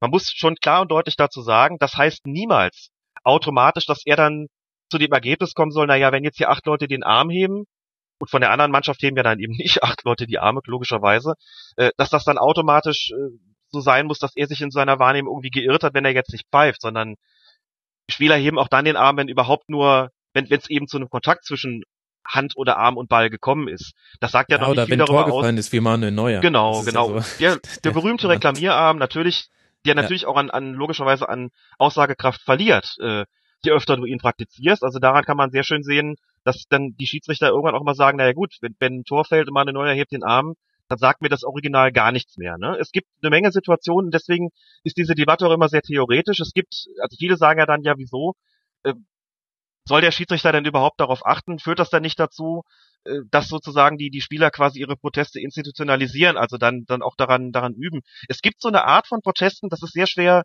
zu erklären, wenn man es nicht selbst auf dem Platz äh, auch, auch erlebt hat, sowohl als Spieler als auch, als auch als Schiedsrichter vielleicht. Es gibt so eine Art von Protest, den kann man nicht so ohne weiteres erlernen. Ähm, es ist auch nicht so, dass Spieler sich damit einen Gefallen täten, wenn sie wirklich bei jedem Pfiff wie von der Tarantel gestochen auf den Schiedsrichter zulaufen würden. Äh, immer unter der Maßgabe, der nimmt die Entscheidung jetzt zwar nicht zurück, aber unser Ziel ist es ja auch, ihn dahingehend zu beeinflussen, vielleicht auch zu verunsichern, dass er folgende Entscheidungen, die vielleicht knapp sind, dann auch mal für uns trifft. Das ist ja das eigentliche Ziel von Protesten und äh, in der jeweiligen Situation wird ja kein Schiedsrichter irgendwas zurücknehmen, vollkommen klar. Es gibt aber so eine Art von Protest, die kannst du nicht erlernen. Da merkst du als Schiedsrichter auch, da ist jetzt gerade irgendwas äh, gewesen, das außergewöhnlich ist. Ne? Bei dem Handspiel, das du gerade genannt hast, haben wir vielleicht den Punkt, wo man sagt, okay, ähm, zu dem Kontakt zwischen Arm oder Hand und Ball wird es jetzt gekommen sein. Das muss aber immer noch nicht bedeuten, dass jetzt regeltechnisch gesehen eine Absicht vorliegt. Das ist dann was, was der Schiedsrichter natürlich immer noch beurteilen muss. Spieler heben immer den Arm oder rufen immer Hand. Zuschauer draußen auch. Sobald es irgendwie zu diesem Kontakt kommt, wird überall Hand gebrüllt. Das heißt ja aber nicht, dass es Absicht war. Das muss ich mir als Schiedsrichter dann, äh, da muss ich mir Gedanken drüber machen, ist es jetzt strafbar oder nicht. Bei der Geschichte mit Ribéry, um da nochmal drauf zurückzukommen, hast du natürlich einerseits absoluten Punkt, wenn du sagst, das kann doch nicht davon abhängen, ob Spieler eine gute Kinderstube haben, hast du vollkommen recht. Und trotzdem ist es eben so, was du als Schiedsrichter in jedem Fall immer brauchst auf dem Platz. Und was wirklich auch übrigens im Beobachtungswogen, von dem ich vorhin kurz gesprochen habe, eine sehr, sehr große Rolle spielt, ist, hast du für deine Entscheidungen auf dem Platz Akzeptanz? Knut Kircher hat kürzlich mhm. in dem mhm. Interview gesagt, es muss immer eine Rolle spielen, was braucht das Spiel gerade? Um es jetzt noch einmal wirklich ganz besonders deutlich zu sagen, damit da keine Missverständnisse aufkommen. Es gibt Entscheidungen, bei denen gibt es keinen Spielraum, bei denen gibt es auch keinen Graubereich, die sind auch nicht irgendwie in dem Grenzbereich anzusiedeln. Die musst du so oder so durchziehen gegen alle Widerstände, egal und gegen jeden Protest. Das ist vollkommen klar. Und es gibt eine Menge Entscheidungen, Kircher spricht von über 80 Prozent, bei denen zumindest ein kleiner Spielraum existiert. Und um diese Entscheidungen geht es, ne? Denn es ist vollkommen klar, wenn, wenn irgendwie äh, es ein eindeutiges Fehlverhalten gibt und ich als Schiedsrichter keinen Spielraum mehr habe, dann muss ich die Entscheidung durchziehen. Auch dann, wenn irgendwie vielleicht mir die Spieler zu verstehen geben, das braucht's jetzt nicht. Da kann ich die Regeln einfach nicht beugen. Es geht hier nur um Entscheidungen, wo die im Grenzbereich oder im Graubereich angesiedelt sind, wo ich als Schiedsrichter noch Spielraum habe. Da kann ich mir die Frage stellen, was braucht das Spiel gerade? Und das ist eben nicht unwichtig. Habe ich Akzeptanz für so eine Entscheidung? Das Mhm. kann eben auch bedeuten, das ist für sehr, sehr viele aus begreiflichen Gründen schwer zu verstehen. Es kann Situationen geben, eben weil sie im Graubereich angesiedelt sind, die je nach Spielcharakter und Spielverlauf in der zehnten Minute möglicherweise zu einer anderen Konsequenz führen als in der 85. Mhm. Und sogar von Spiel zu Spiel, nein, das, das sogar hätte sich jetzt eigentlich auf das Beispiel gerade eben beziehen müssen. Eigentlich wollte ich sagen, es gibt Entscheidungen, die fallen im einen Spiel anders aus als im anderen, weil das eine Spiel was anderes braucht, als eine andere Entscheidung braucht, als das andere und beide eben im Grenzbereich anzusiedeln sind und manchmal sind sie sogar oder können sie sogar innerhalb von einem Spiel unterschiedlich ausfallen. Ne? Ich habe vielleicht ein Vergehen, wo ich sage, das ist jetzt das erste Vergehen so im Grenzbereich. Ich habe noch keine gelbe Karte gezeigt. Bis jetzt läuft das Spiel ziemlich optimal. Ich glaube, ich komme jetzt hier als Schiedsrichter mit einer deutlichen Ermahnung aus und erreiche damit vielleicht sogar mehr als mit einer gelben Karte. So, und das gleiche Vergehen eine Viertelstunde vor Schluss, wo schon richtig was drin ist im Spiel, wo du sagst, ich kann hier nicht ermahnen, sonst haben die Spieler das Gefühl, ich gehe hier wieder einen Schritt zurück, ich muss jetzt hier auch die gelbe Karte geben. Ähm, das führt dann hinterher vielleicht dazu, dass die Leute sagen, na ja, aber guck mal, ähnlich gelagerte Vergehen, äh, hier ist es mit einer Ermahnung geahndet worden, da mit einer gelben Karte. Doch sowas gibt es, weil sich ein Spiel entwickelt und weil sich auch äh, ein Spielcharakter verändern kann und weil es dazu führen kann, dass ein Spiel andere oder auch, auch ein Foulspiel andere Konsequenzen ähm, zum Ende des Spiels hin bedarf, als es am Anfang des Spiels der Fall ist. Das kann es geben. Und deswegen wird, wird Zweier in dieser Situation drauf geguckt und sich gedacht haben, was braucht dieses Spiel? Also es gibt, sind auch Mhm. Spiele denkbar, wo man sagt, ähm, das ist- steht hier eh schon kurz vor der Eskalation und es braucht quasi nur den kleinen Funken, um das Ganze jetzt hier gleich äh, zur Explosion zu bringen. Und der kleine Funken ist dann vielleicht der, der Zwicker in die Wange, wo du sagst, nee, und das ist jetzt der Tätigkeit und jetzt geht dieser, fliegt dieser Ja. Spieler vom Platz. Ja, das, das glaube ich, ist äh, für jeden nachvollziehbar. Ich glaube, dass man auch nochmal darauf hinweisen muss, dass es ähm, äh, zwei Arten von Strafen gibt, auch in ihrer kommunikativen Wirkung. Die Ermahnung ist etwas, was zwischen den Spielern stattfindet und findet in der Regel so statt, dass man es als äh, Zuschauer äh, Manchmal bekommt man es mit, aber was da genau gesagt wird, weiß man nicht, während die Karte immer ein symbolisches Ding ist, auch für die bis zu 80.000, die außenrum da sind. Und das hat eben auch eine Bedeutung, das gehört auch in dieses Puzzlestück mit rein. Das, ich glaube, das kann man alles ganz gut nachvollziehen. Und dann ist es ehrlich gesagt auch sehr, sehr subjektiv, wie man, wie man dann einzelne Situationen bewertet. Und man bewegt sich vor allem ganz munter im Land des Konjunktivs. Ähm, was wäre passiert, wenn hier rot und so gegangen wäre? Aber warum das damals so ein großes Thema war, war natürlich, weil Franck Ribéry beteiligt war und weil Franck Ribéry mit ähnlichen Aktionen schon sehr, sehr häufig durchgekommen ist. Äh, bevorzugt gegen Borussia Dortmund, aber auch schon gegen andere Vereine. Und tatsächlich ähm, habe ich mir auch bei der Situation dann schwer getan, eine Erklärung dafür zu finden, warum es diese Häufung gibt bei diesem Spieler. Und die einzige Theorie, die ich dazu hatte, ich schließe aus, und ich glaube, das muss ich mit dir jetzt auch nicht diskutieren, denn das würde mich sehr wundern. Ich schließe aus, dass es eine Sonderbehandlung für Franck Ribéry gibt. Und ich, und ich bin eigentlich auch ähm, so weit, dass ich sagen würde, das, was viele Fußballfans auch in dieser Situation unterstellt haben, ähm, nämlich, dass die Schiedsrichter einfach nicht genügend in die Vergangenheit gucken, dass das insofern, also quasi auf die, was, was er in der Vergangenheit schon gemacht hat, ähm, dass ein Schiedsrichter so nicht denken darf, denn ein Schiedsrichter muss im Hier und Jetzt pfeifen, alles andere wäre eigentlich auch nicht das, wofür er da ist, wenn man ehrlich da ist. Der Schiedsrichter ist nicht dafür da, Fehlentscheidungen aus der Vergangenheit jetzt irgendwann in der Gegenwart gerade zu rücken. Das spielt irgendwie wahrscheinlich psychologisch schon untergeordnet eine Rolle, aber das soll nicht so sein. Der soll jetzt diese 90 Minuten pfeifen.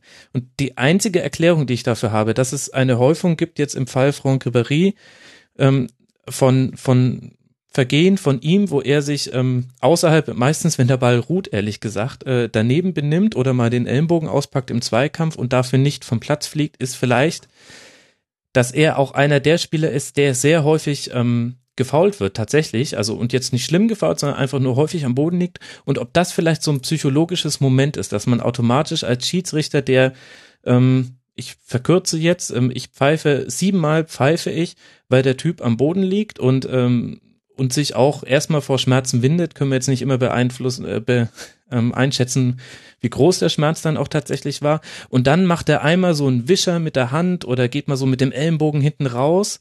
Äh, Kann es vielleicht sein, dass es so ein psychologisches Ding ist, dass man dann so das Gefühl hat, naja, die stehen ihm aber halt auch wirklich die ganze Zeit auf den Socken und dann lässt man sowas quasi im Graubereich, schiebt man es dann immer in die Richtung, ich gehe da jetzt nicht mit einem Platzverweis rein. Das kann auf jeden Fall auch eine Rolle spielen. Man beobachtet als Schiedsrichter ja natürlich auch so eine ganze Entwicklung der, der Partie. Das heißt, ich bekomme natürlich auch mit, als Schiedsrichter kriegt so ein Spieler häufiger mal auf die Socken als andere. Wie entwickeln sich dann möglicherweise bestimmte Zweikämpfe? Das habe ich dann schon im Blick. Ne? Als, als guter Schiedsrichter spricht man übrigens auch präventiv an. Also nur so ein Beispiel, wenn ich mitbekomme, ich habe hier einen relativ flinken Stürmer gegen einen Verteidiger, der spielerisch irgendwie limitiert ist und das eine oder andere Mal auch schon zum Foul gegriffen hat, äh, dann gehe ich vielleicht auch schon mal an den beiden vorbei oder spreche die vielleicht auch mal an und sag dem, dem Stürmer, pass auf, äh, lass dich hier bitte zu nichts hinreißen, ich habe das Ganze im Blick und ähm, lass mich das hier, das, das Ganze hier mal regeln und dem Verteidiger sage ich vielleicht, hör mal, ähm, sieh mal zu, dass du das hier ganz mal, das Ganze ein bisschen zurückfährst. Äh, zum einen, also erhöhst du damit für dich die Gefahr, dass irgendwann mal was, was Schlimmeres passiert?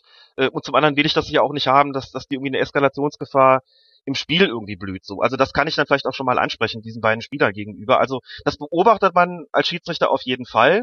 Natürlich kennt man auch so ein bisschen seine Pappenheimer und und weiß, wie sie da möglicherweise reagieren. Also die ganze Vorgeschichte von Franck Ribéry prägt die Schiedsrichter in der Bundesliga zumindest natürlich dahingehend, dass sie sich bewusst darüber sind, wenn es zu Zweikämpfen kommt, mit Beteiligung von Franck Ribéry, müssen wir besonders genau hinschauen, weil es jederzeit sein kann, dass der gute Mann seine Arme und seine Hände vielleicht nicht so richtig unter Kontrolle oder sich, sich selbst eben nicht so richtig im Griff hat. Wir müssen dann aber, wenn wir genau hinschauen, das immer noch vorurteilsfrei tun. Das heißt, wir müssen dann immer noch genau situativ beurteilen, was ist da eigentlich konkret passiert und rechtfertigt das jetzt eine Verwarnung oder sogar einen Platzverweis? Oder ist es im Bereich, wo wir sagen, nee, das ist eigentlich gar nicht so schlimm gewesen und bei allem Schlechten, was man vielleicht über, über sagen kann, ist jetzt hier gerade in der Situation nichts passiert, was eben in diesem Spiel irgendwas erforderlich macht. Das ist ja so eine so eine Geschichte, über die machen sich dann die Leute relativ wenige Gedanken. Du hast ja eben auch schon perfekt formuliert das gesagt, ein Schiedsrichter darf nur das beurteilen, was sich auf dem Platz tut. Die ganze Vorgeschichte darf ihn in Bezug auf seine, seine Sanktion oder seine Behandlung auf dem Platz nicht beeinflussen, sondern er, es darf für ihn nur eine Rolle spielen, dass er sagt, okay, ich lerne hier natürlich meine Pappenheimer kennen und äh, überlege mir dann, dann eben da gen besonders genau hinzuschauen. Und dazu kann natürlich, wie gesagt, auch in der Tat beitragen, wie entwickelt sich so ein Duell mit, mit äh, irgendeiner vielleicht auch gesamten Hintermannschaft. Man hat ja heute nicht mehr oder oft nicht mehr nur den einen Gegenspieler, sondern sind da vielleicht gleich mehrere und äh, steigert das möglicherweise die Gefahr, dass da irgendwas passiert. Und wie gehe ich denn in dieser Situation möglicherweise damit um? Ne? Auch hinsichtlich, also war jetzt bei dem Spiel gegen den, den HSV aus meiner äh, Erinnerung heraus nicht so, weil Ribéry, glaube ich, auch erst eingewechselt worden ist in dem Spiel. Äh, mhm. Da gab es noch gar nicht so wahnsinnig äh, viel Gelegenheit, sich da irgendwie auf die Socken geben zu lassen, um das mal so zu formulieren, sondern das war so eine Aktion gegen Müller, die kam für mich aus dem aus dem Nichts. Die hatte für mich jetzt auch nicht so wahnsinnig viel damit zu tun, was jetzt vorher in dem Spiel passiert ist. Und deswegen auch nichts, nichts in die Richtung, dass Zweier vielleicht hätte sagen können, naja gut, der hat schon so oft auf die Socken bekommen, gut, jetzt lassen wir aber in der Situation äh, das einfach mal bei einer gelben Karte auch, weil das sonst irgendwie unverhältnismäßig wäre, verglichen damit, was ihm so alles widerfahren ist in der Partie. Ich glaube, das hat jetzt nicht so die Vorgeschichte gehabt in der konkreten Partie. Das kann in anderen Spielen aber durchaus so sein, dass man das schon mal mit berücksichtigt als Schiedsrichter und dann ja auch nicht an den Punkt kommen will und sagt so nach dem Motto, der hat das ganze Spiel über auf die Socken bekommen, jetzt hat er selber einmal irgendwas gemacht und dann fliegt er gleich vom Platz davon äh, dafür. Ähm, aber da muss man auch sagen, da ist Ribéry einfach auch ein schwieriger Kandidat. Es gab vor ein paar Tagen wirklich einen, einen glänzenden Artikel ähm, in der Süddeutschen Zeitung im Sportteil, ein glänzendes Porträt über Franck Ribéry, da ging es dann auch nochmal sozusagen um seine Straßenfußballerseite und inwieweit sie sich in seinen mhm. Unbeherrschtheiten möglicherweise nochmal widerspiegelt. Ich glaube, man tut auch als Schiedsrichter ganz gut, sowas mal zu lesen, einfach um so ein bisschen Hintergrundwissen zu haben. Aber auf dem Platz ist es natürlich dann trotzdem einfach wichtig, einerseits zu antizipieren, wann kann sowas passieren, aber noch wichtiger ist es dann eben, die richtige Maßnahme zu treffen. Und das bedeutet halt, der fliegt auch nur dann vom Platz, wenn er es situativ wirklich verdient hat und nicht deswegen, weil es irgendwelche Kollegen dreimal vorher versäumt haben, genau diese Maßnahme zu ergreifen. Das darf man nicht vergessen dabei. Hm. Okay, machen wir an die Szene mal einen Haken. Ich denke, das haben wir jetzt zu Genüge diskutiert. Und wenn wir beim Thema Tätlichkeit bleiben, dann können wir auch in den siebten Spieltag springen. Übrigens der Spieltag der Strafstöße, da gab es zehn Strafstöße, von denen nur fünf verwandelt wurden. Das war, ähm, also der Rekord steht bei zwölf Strafstößen. Das war an einem Spieltag in der Saison 71, 72. Aber tatsächlich gab es das noch nicht so häufig. Ähm, vielleicht erinnern sich die die Hörer auch noch daran, da gab es äh, ein fröhliches Verschießen von Forsberg, Czolak, Stindl, Hahn und Aubameyang. Die haben alle ihre Strafstöße verschossen. Und dann gab es eben dieses Spiel, Aubameyang ist da schon das richtige Stichwort, Borussia Dortmund gegen Hertha BSC. Es ging am Ende eins zu eins aus und wir haben zwei Platzverweise, die beide so eine eigene Geschichte haben. Und ich finde, dass der Platzverweis gegen Emre Mor jetzt nämlich in die Richtung geht, über das wir gerade mit äh, Franck Ribéry gesprochen haben, nämlich in die Richtung Tätlichkeit. Zur Vorgeschichte gehört, dass er ähm, einen Strafstoß nicht zugesprochen bekommen hat in der 74. Minute, den man mit Zeitlupenwissen wohl doch eher gegeben hätte. Schiedsrichter war damals Ittrich. Da ist äh, Sebastian Langkamp ihm auf das Fußgelenk getreten im 16. und es gab keinen Strafstoß und ich glaube, das ist wichtig zu wissen, denn Minute später gab es einen Strafstoß, der wurde verschossen von Aubameyang, aber dann in der 83. Minute gibt es einen Zweikampf zwischen Langkamp und Moore, der sich ewiglich hinzieht. Relativ nah an der Strafraumkante. Langkamp zieht da und hakelt und wird allerdings sehr, sehr spät. Erst wird der Freistoß für Borussia Dortmund dann gepfiffen. Embremont liegt am, äh, liegt am Boden, steht auf und schubst Langkamp, der dann auch tatsächlich mit einigem Anlauf sehr the theatralisch fällt und dann gibt es eben die rote Karte für Embremont. Und da stecken jetzt ganz, ganz viele Elemente drin. Das erste Element ist erstmal, äh, das wird sehr wahrscheinlich auch in der Schiedsrichternachbesprechung Thema gewesen sein. Wir bewegen uns im Land des Konjunktivs, aber wäre der Pfiff früher gekommen, hätte sich Emre Mor eventuell nicht zu dieser Tätigkeit hinreißen lassen. Das wäre höchstwahrscheinlich so, ne? Das ist natürlich immer so ein bisschen das Risiko, um nicht zu sagen, das Wabonspiel, das man beim Vorteil hat. Emre Mor ist ein kleiner, technisch starker und wendiger Spieler. Und so wie die ganze Szene abgelaufen ist, hätte es durchaus die Möglichkeit gegeben, dass er vielleicht dann doch den im entscheidenden Moment vielleicht den Pass durch die Abwehr rein da steckt und dann steht plötzlich Aubameyang blank mhm. und kann ihn verwandeln. Und alle hätten gesagt, Schiedsrichter, Riesenvorteil. Und so ist halt das genaue Gegenteil passiert. So wird er halt über mehrere Meter hinweg festgehalten. Und als Schiedsrichter weißt du natürlich auch, wenn das jetzt vorbei ist, dann besteht natürlich auch die Gefahr, dass der sich da irgendwie in irgendeiner Form dafür für revanchiert. Denn halten ist was unglaublich lästiges auch so. Ne? Wenn du richtig merkst, da, da zerrt jemand an deinem Körper, der hält dich die ganze Zeit fest, der schränkt dich ein mhm. und hindert dich eben daran, das zu tun, was du hättest tun können, wenn dich da nicht festgehalten hätte. Das heißt, das sind so, so Situationen, wo der Schiedsrichter schon weiß, wenn ich da gleich pfeife, dann wird's wahrscheinlich bunt. Kurz hektisch, äh, ein bisschen lauter und wenn ich großes Pech habe, dann kommt sogar noch was Schlimmeres dabei raus. So war's dann ja auch. Aber nochmal, das da laufen zu lassen, war schon aus meiner Sicht vollkommen richtig, zumal der Schiedsrichter ja auch wusste, wir, bef wir befinden uns kurz vor dem Strafraum in zentraler Position. Wenn ihm jetzt der entscheidende Pass gelingt, dann habe ich gerade als Schiedsrichter einen riesen Vorteil gegeben. Wenn ihm das nicht gelingt, kann ich immer noch pfeifen mhm. und die bekommen den Freistoß aus zentraler, also richtig guter Position. Da habe ich eigentlich kein großes Risiko. Äh, dass das dann so ausgeht, wie es ausgeht, das äh, ist vielleicht im Bereich des Möglichen. Und das hat man als Schiedsrichter vielleicht auch im Hinterkopf in der Situation. Aber das jetzt dazu führt, das zu, unter, das zu unterbinden, dann doch eher nicht. Denn stell dir vor, der pfeift und just in dem Moment steckt er den Ball durch und Aubameyang steht frei vor der Kiste. Dann würden wir jetzt hier sitzen, würden darüber diskutieren, hätte er nicht noch einen Moment warten können. Dann hätte ich vielleicht gesagt, na ja, stell dir vor, der wartet so und dann kommt vielleicht die Tätigkeit. Dann hätten alle gesagt, wie Tätigkeit, das weiß man doch irgendwie gar nicht. Klar, das ist halt das Problem, man weiß es nicht. Vorteil ist halt immer nur so eine Situation, wo du halt sagst, okay, ich warte einfach ab, ob sich was daraus ergibt und ich habe ja die Möglichkeit nachzupfeifen wenn das nicht der Fall ist, so wie es hier ja auch geschehen ist, mhm. ähm, dass sich der Platzverweis dann wahrscheinlich nicht ergeben hätte, wenn er früher gepfiffen werde, ist natürlich richtig, aber da würde ich dem Schiedsrichter auch keinen Strick draus drehen wollen, denn so wie er da taktisch umgegangen, damit umgegangen ist mit der Situation, war es eigentlich richtig vor dem Hintergrund dessen, dass er halt auch um die technischen Fähigkeiten der beteiligten Spieler wusste. Ja, ich will jetzt auch nicht den Fehler machen, den man oft macht, dass man dann nur noch über den Schiedsrichter spricht und nicht mehr über den Spieler, denn über dem allen steht ja, Moore sollte sowas einfach nicht machen. Er hat äh, Langkamp umgeschubst und Langkamp sollte dann aber auch nicht theatralisch fallen, als wäre er gerade ähm, in einer Hollywood-Verfilmung irgendeiner äh, eines Kriegsfilms. Das hat er im Nachhinein auch eingesehen, aber das war dann ein schwacher Trost für alle Emre Mor und Borussia Dortmund-Fans. Das gehört natürlich auch zu dieser Geschichte mit dazu.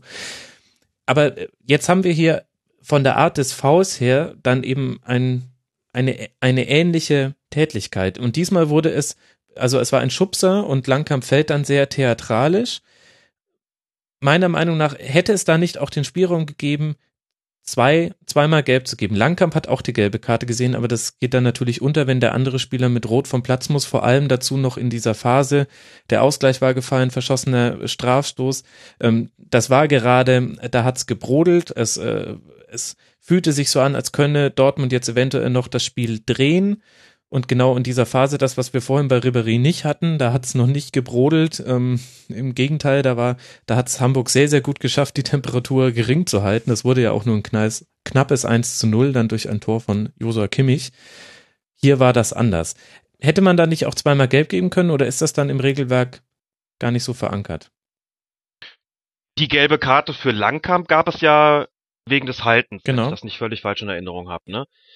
Für Moore wäre eine gelbe Karte vertretbar gewesen, denn wenn man sich das anschaut, klar, auch da, ja, Zeitlupenwissen tue ich mich fast ein bisschen schwer damit, dann wird man sagen müssen, also das erfüllt eigentlich nicht den Tatbestand der, der Tätlichkeit, denn ich würde dann doch den Unterschied machen zwischen, leg ich dem Gegenspieler meine Hände sozusagen auf den, auf die Brust oder auf den Oberkörper und drücke ihn nur, nur heftig weg oder stoße ich ihn. Also auch da gibt es natürlich so ein, so ein Übergang, der möglicherweise fließend ist. Klar, was ist jetzt nur drücken und was ist so ein, ein richtiges Stoßen, aber wenn der ja jetzt sozusagen mit Anlauf reingeht und, und stößt den dann mit beiden Händen weg, dann reden wir über eine Tätigkeit. Das ist überhaupt keine Frage. Hier sah es ja dann doch anders aus. Da hast du natürlich auch nochmal den, den körperlichen Unterschied zwischen diesen beiden Spielern. Du hast einen relativ großgewachsenen Spieler wie Langkamp, der auch körperlich ein bisschen was mit, äh, mitbringt auf dem Platz.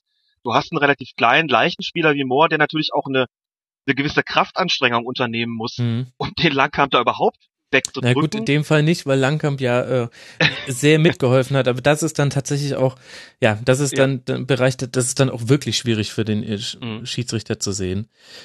Das ist schwierig für den Schiedsrichter zu sehen und auch zu unterscheiden und deswegen wären wir hier mit einer gelben Karte glaube ich, äh, alle gut bedient gewesen auf jeden Fall, denn letztlich stößt er da nicht wirklich weg, sondern er drückt weg und dazwischen würde ich auch den Unterschied machen, auch wenn, wie gesagt, Grenze da manchmal fließend sein kann, aber wir gehen ja immer davon aus, was haben wir da gerade gehabt und da wäre eine gelbe Karte sicherlich ausreichend gewesen. Da hätte kein Platzverweis kommen müssen. Mhm. Wir müssen auch nicht darüber sprechen, dass Langkamp dazu beigetragen hat, dass es Rot gab durch sein theatralisches Fallen. Das sieht man dann zwar in der Zeitlupe, dass er da ordentlich nachgeholfen hat, aber sowas stellt sich auf den Platz und zumal in einer großen Hektik für den Schiedsrichter aus dessen Perspektive eben oft nochmal völlig anders dar. Da sah es dann mit Sicherheit nicht so aus, dass Langkamp theatralisch fällt, sondern du siehst nur, der eine unternimmt wirklich eine gewisse Anstrengung, den anderen da wirklich wegzuschubsen, zu drücken, zu stoßen, wie auch immer. Der andere fällt und es ist einfach oft schwierig für einen Schiedsrichter dann auch zweifelsfrei das zu entscheiden, was wir nach verschiedenen Zeitlupen dann können. Mhm. Wie viel Freiwilligkeit war jetzt beim Umfallen eigentlich dabei und wie viel, zu welchem Anteil ist er da gezwungen worden, hinzufallen. Und diesen Anteil hat der Schiedsrichter eben sehr groß eingeschätzt und gesagt, deswegen ist das für mich eben nicht bloß eine Unsportlichkeit, sondern deswegen ist es für mich eine Tätigkeit, wenn auch sicherlich eine in einem, in einem leichten Fall, aber deswegen zeige ich hier die rote Karte. Vielleicht auch, weil ich glaube, dass das das Spiel in diesem Moment braucht. Ja, okay. So, aber Haken dran. Gelb hätte gereicht, klar. Mhm. Haken dran. Nächste Szene. Ähm, das ist eine Szene, ähm, aus demselben Spiel, Valentin Stocker, ähm, vorhin habe ich fälschlicherweise gesagt, Sebastian Langkamp, es war Valentin Stocker, lässt einen Konter liegen, drei gegen zwei, das weiß ich noch ganz genau, da hätte Hertha das Spiel für sich entscheiden können in der 90. Minute. Sie äh, vertenden den Ball, Stocker läuft deutlich frustriert, ähm, Matthias Ginter hinterher und grätscht ihn dann aber so dermaßen von hinten beidbeinig um, dass an der an der, am Platzverweis dann, glaube ich, keinerlei Zweifel bestanden. Nein, das kann man, glaube ich, auch kurz halten. Das ist das klassische rohe Spiel. Übrigens auch ganz interessant. Rohes Spiel heißt es nicht im Regelwerk. Rohes Spiel heißt es dann immer hinterher in der Urteilsbegründung durch das Sportgericht oder bei der Anklageerhebung durch den Kontrollausschuss. Im Regelwerk selbst würde man von brutalem Spiel sprechen. Und das ist es hier gewesen. Eine nicht ganz unähnliche Situation gab es ja auch im, am 16. Spieltag im Spiel zwischen Bayern München und Leipzig. Genau, auf die wollte ich jetzt Forsberg, auch kommen, zu sprechen kommen. Forsberg, äh, auch das ist natürlich brutales Spiel gewesen, der die, die Grätsche von hinten in die Beine mit relativ hoher Intensität, mit einer potenziellen Gesundheitsgefährdung, das sind auf jeden Fall Situationen, bei denen man sagen muss, da gibt's, glaube ich, auch keine zwei Meinungen dazu. Das ist eine klare rote Karte, über die man auch nicht streiten muss. Mhm. Ich glaube, wesentlich, äh, wesentliches Element dabei ist eben auch der gefaulte Spieler sieht die Attacke nicht kommen, das von hinten umgrätschen, das hat einen Grund, warum das auch nochmal besonders ähm, vom Regelwerk auch äh, hart bestraft wird. Das war hier der Fall und eben auch bei Emil Vosberg. Auf die Szene wäre ich jetzt auch gerne zu sprechen gekommen. Ein Konter des FC Bayern im inzwischen berühmt-berüchtigten Spiel gegen Raba Leipzig, 3 zu 0 am Ende gewonnen. Die Bayern kontern und ähm, Emil Vosberg grätscht Philipp Lahm heftig auf die Achillessehne. Und was bemerkenswert an der Szene ist, ist, dass es so ein bisschen für mich, und deswegen wollte ich es nochmal ansprechen, ein Lehrbeispiel war, wie Kommunikation unter den Schiedsrichtern und äh, dem ganzen Gespann funktioniert. Denn der Schiedsrichter hatte die gelbe Karte schon in der Hand und hat sich dann umentschieden. Genau. Hat er nach Rücksprache, also ich, ich würde sagen, insbesondere mit dem vierten Offiziellen, mhm. das schließt sich daraus, dass er ganz zum Schluss der Szene, als das Rudel schon wieder getrennt war, nochmal zwei, drei Schritte in Richtung des vierten Offiziellen getan hat. Da ging der, der Schiedsrichterassistent gerade mit vom Platz, hatte sich aber schon umgedreht. Und Zweier ging nochmal zwei, drei Schritte Richtung, Richtung vierter Offizieller, also Richtung Seitenauslinie und guckte auch ziemlich eindeutig in die Richtung und sprach offensichtlich kurz mit ihm oder hörte nochmal kurz zu, nickte dann, drehte sich rum und packte rot aus nicht auszuschließen, dass er vorher schon auf dem Feld irgendwie auch eine kurze, kurzes Gespräch mit dem Schiedsrichter-Assistenten gehabt hat. Aber ich glaube, entscheidend in der Situation war der vierte Offizielle. Auch deshalb übrigens, weil der in der Situation nicht laufen musste, sondern gestanden hat. Wenn du stehst, hast du natürlich einfach, äh, bist du natürlich wesentlich ruhiger mhm. im Gucken, als wenn du selber da im Vollsprint mitgehen musst und jetzt aus dem, aus dem Vollsprint heraus beurteilen musst, was ist denn da gerade gewesen. Der Schiedsrichterassistent war ein bisschen weiter entfernt, musste außerdem auch laufen. Also glaube ich persönlich, dass der vierte Offizielle in der Situation die deutlich beste Situation, äh, beste, beste Sicht, äh, besten Blickwinkel im Gespann hatte. Und auch derjenige war, der gesagt hat, also aus meiner Sicht kommt hier nur Rot in Betracht, was ja auch äh, vollkommen richtig so war.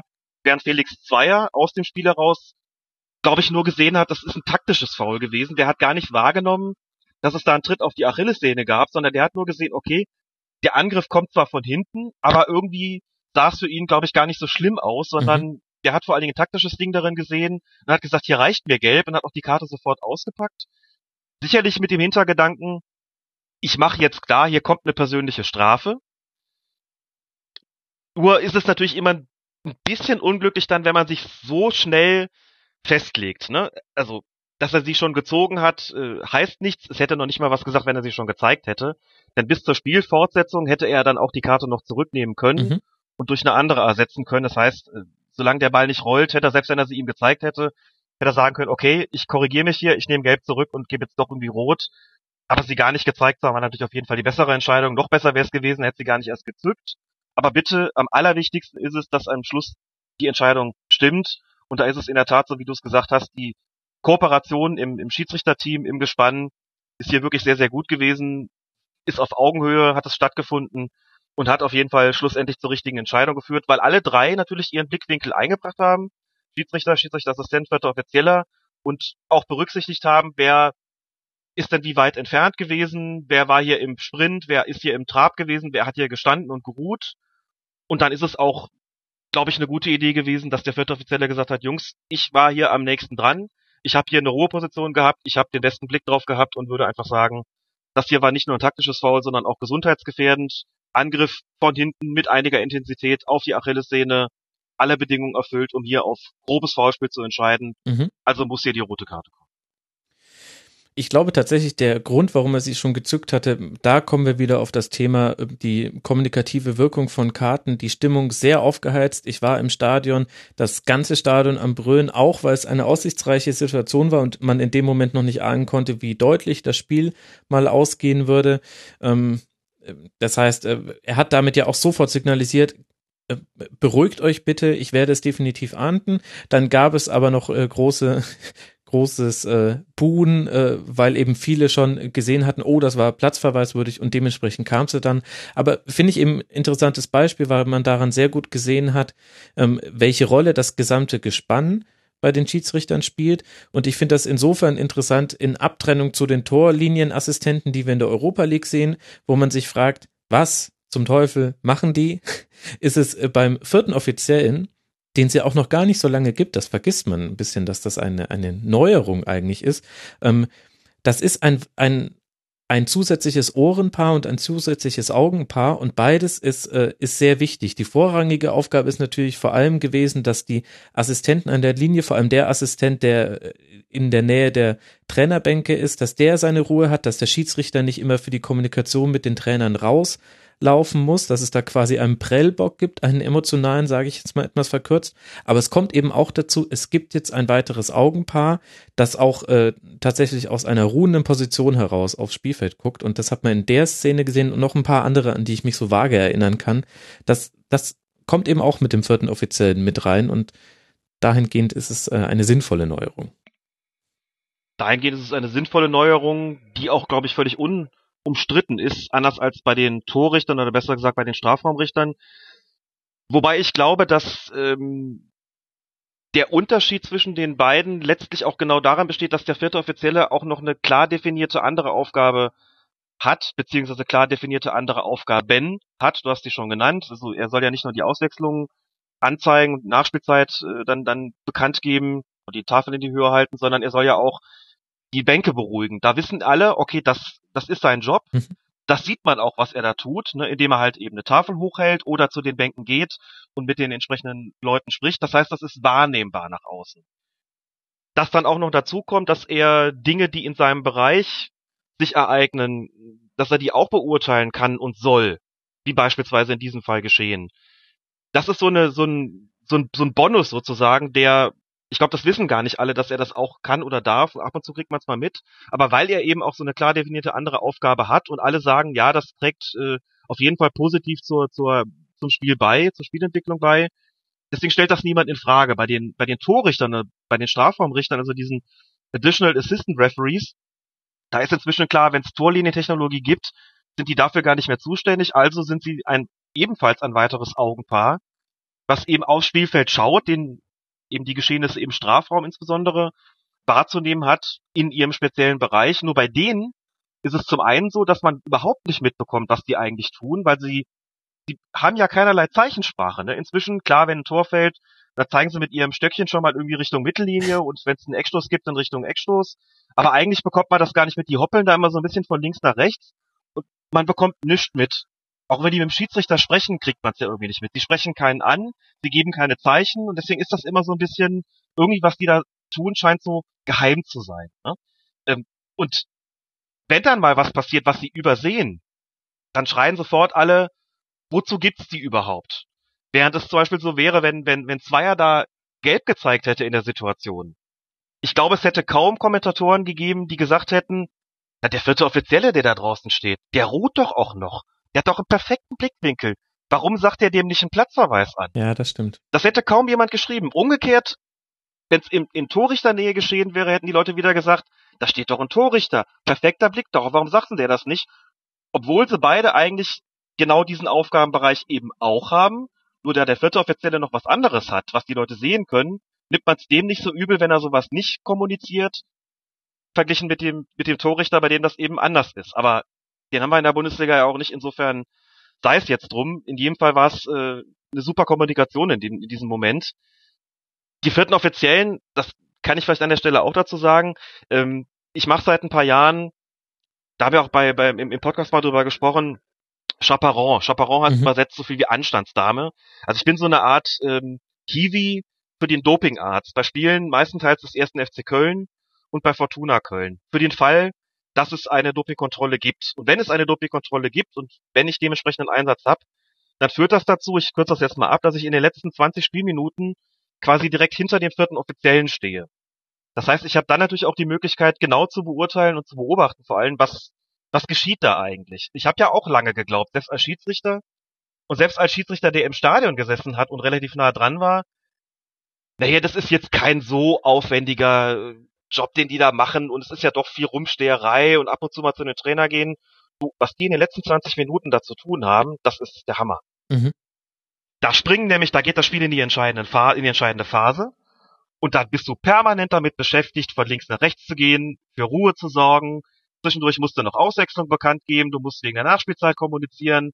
Du hast eigentlich ständig dein, deine Hand an diesem Push-to-Talk-Button und sprichst irgendwie mit dem Schiedsrichter und machst dir vielleicht noch eine Ansage, worauf er irgendwie besonders zu achten hat oder was sich in deiner, in deinem Bereich irgendwie zugetragen hat.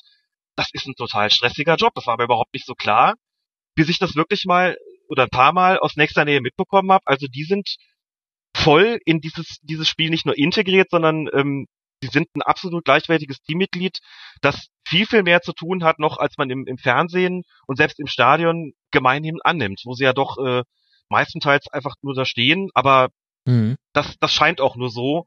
Da ist auch viel, viel Kommunikation mit dabei, die man halt als Außenstehender so gar nicht direkt mitbekommt. Mhm. Wir sind jetzt schon im Bereich gelandet, äh, in den ich hin wollte. Ich wollte langsam weg von den Tätlichkeiten und jetzt in den Bereich der taktischen Faust rein, was ein, ein unheimlich wichtiges Feld für den Fußball ist und auch fürs Schiedsrichterwesen, allein weil sich der Fußball so verändert hat.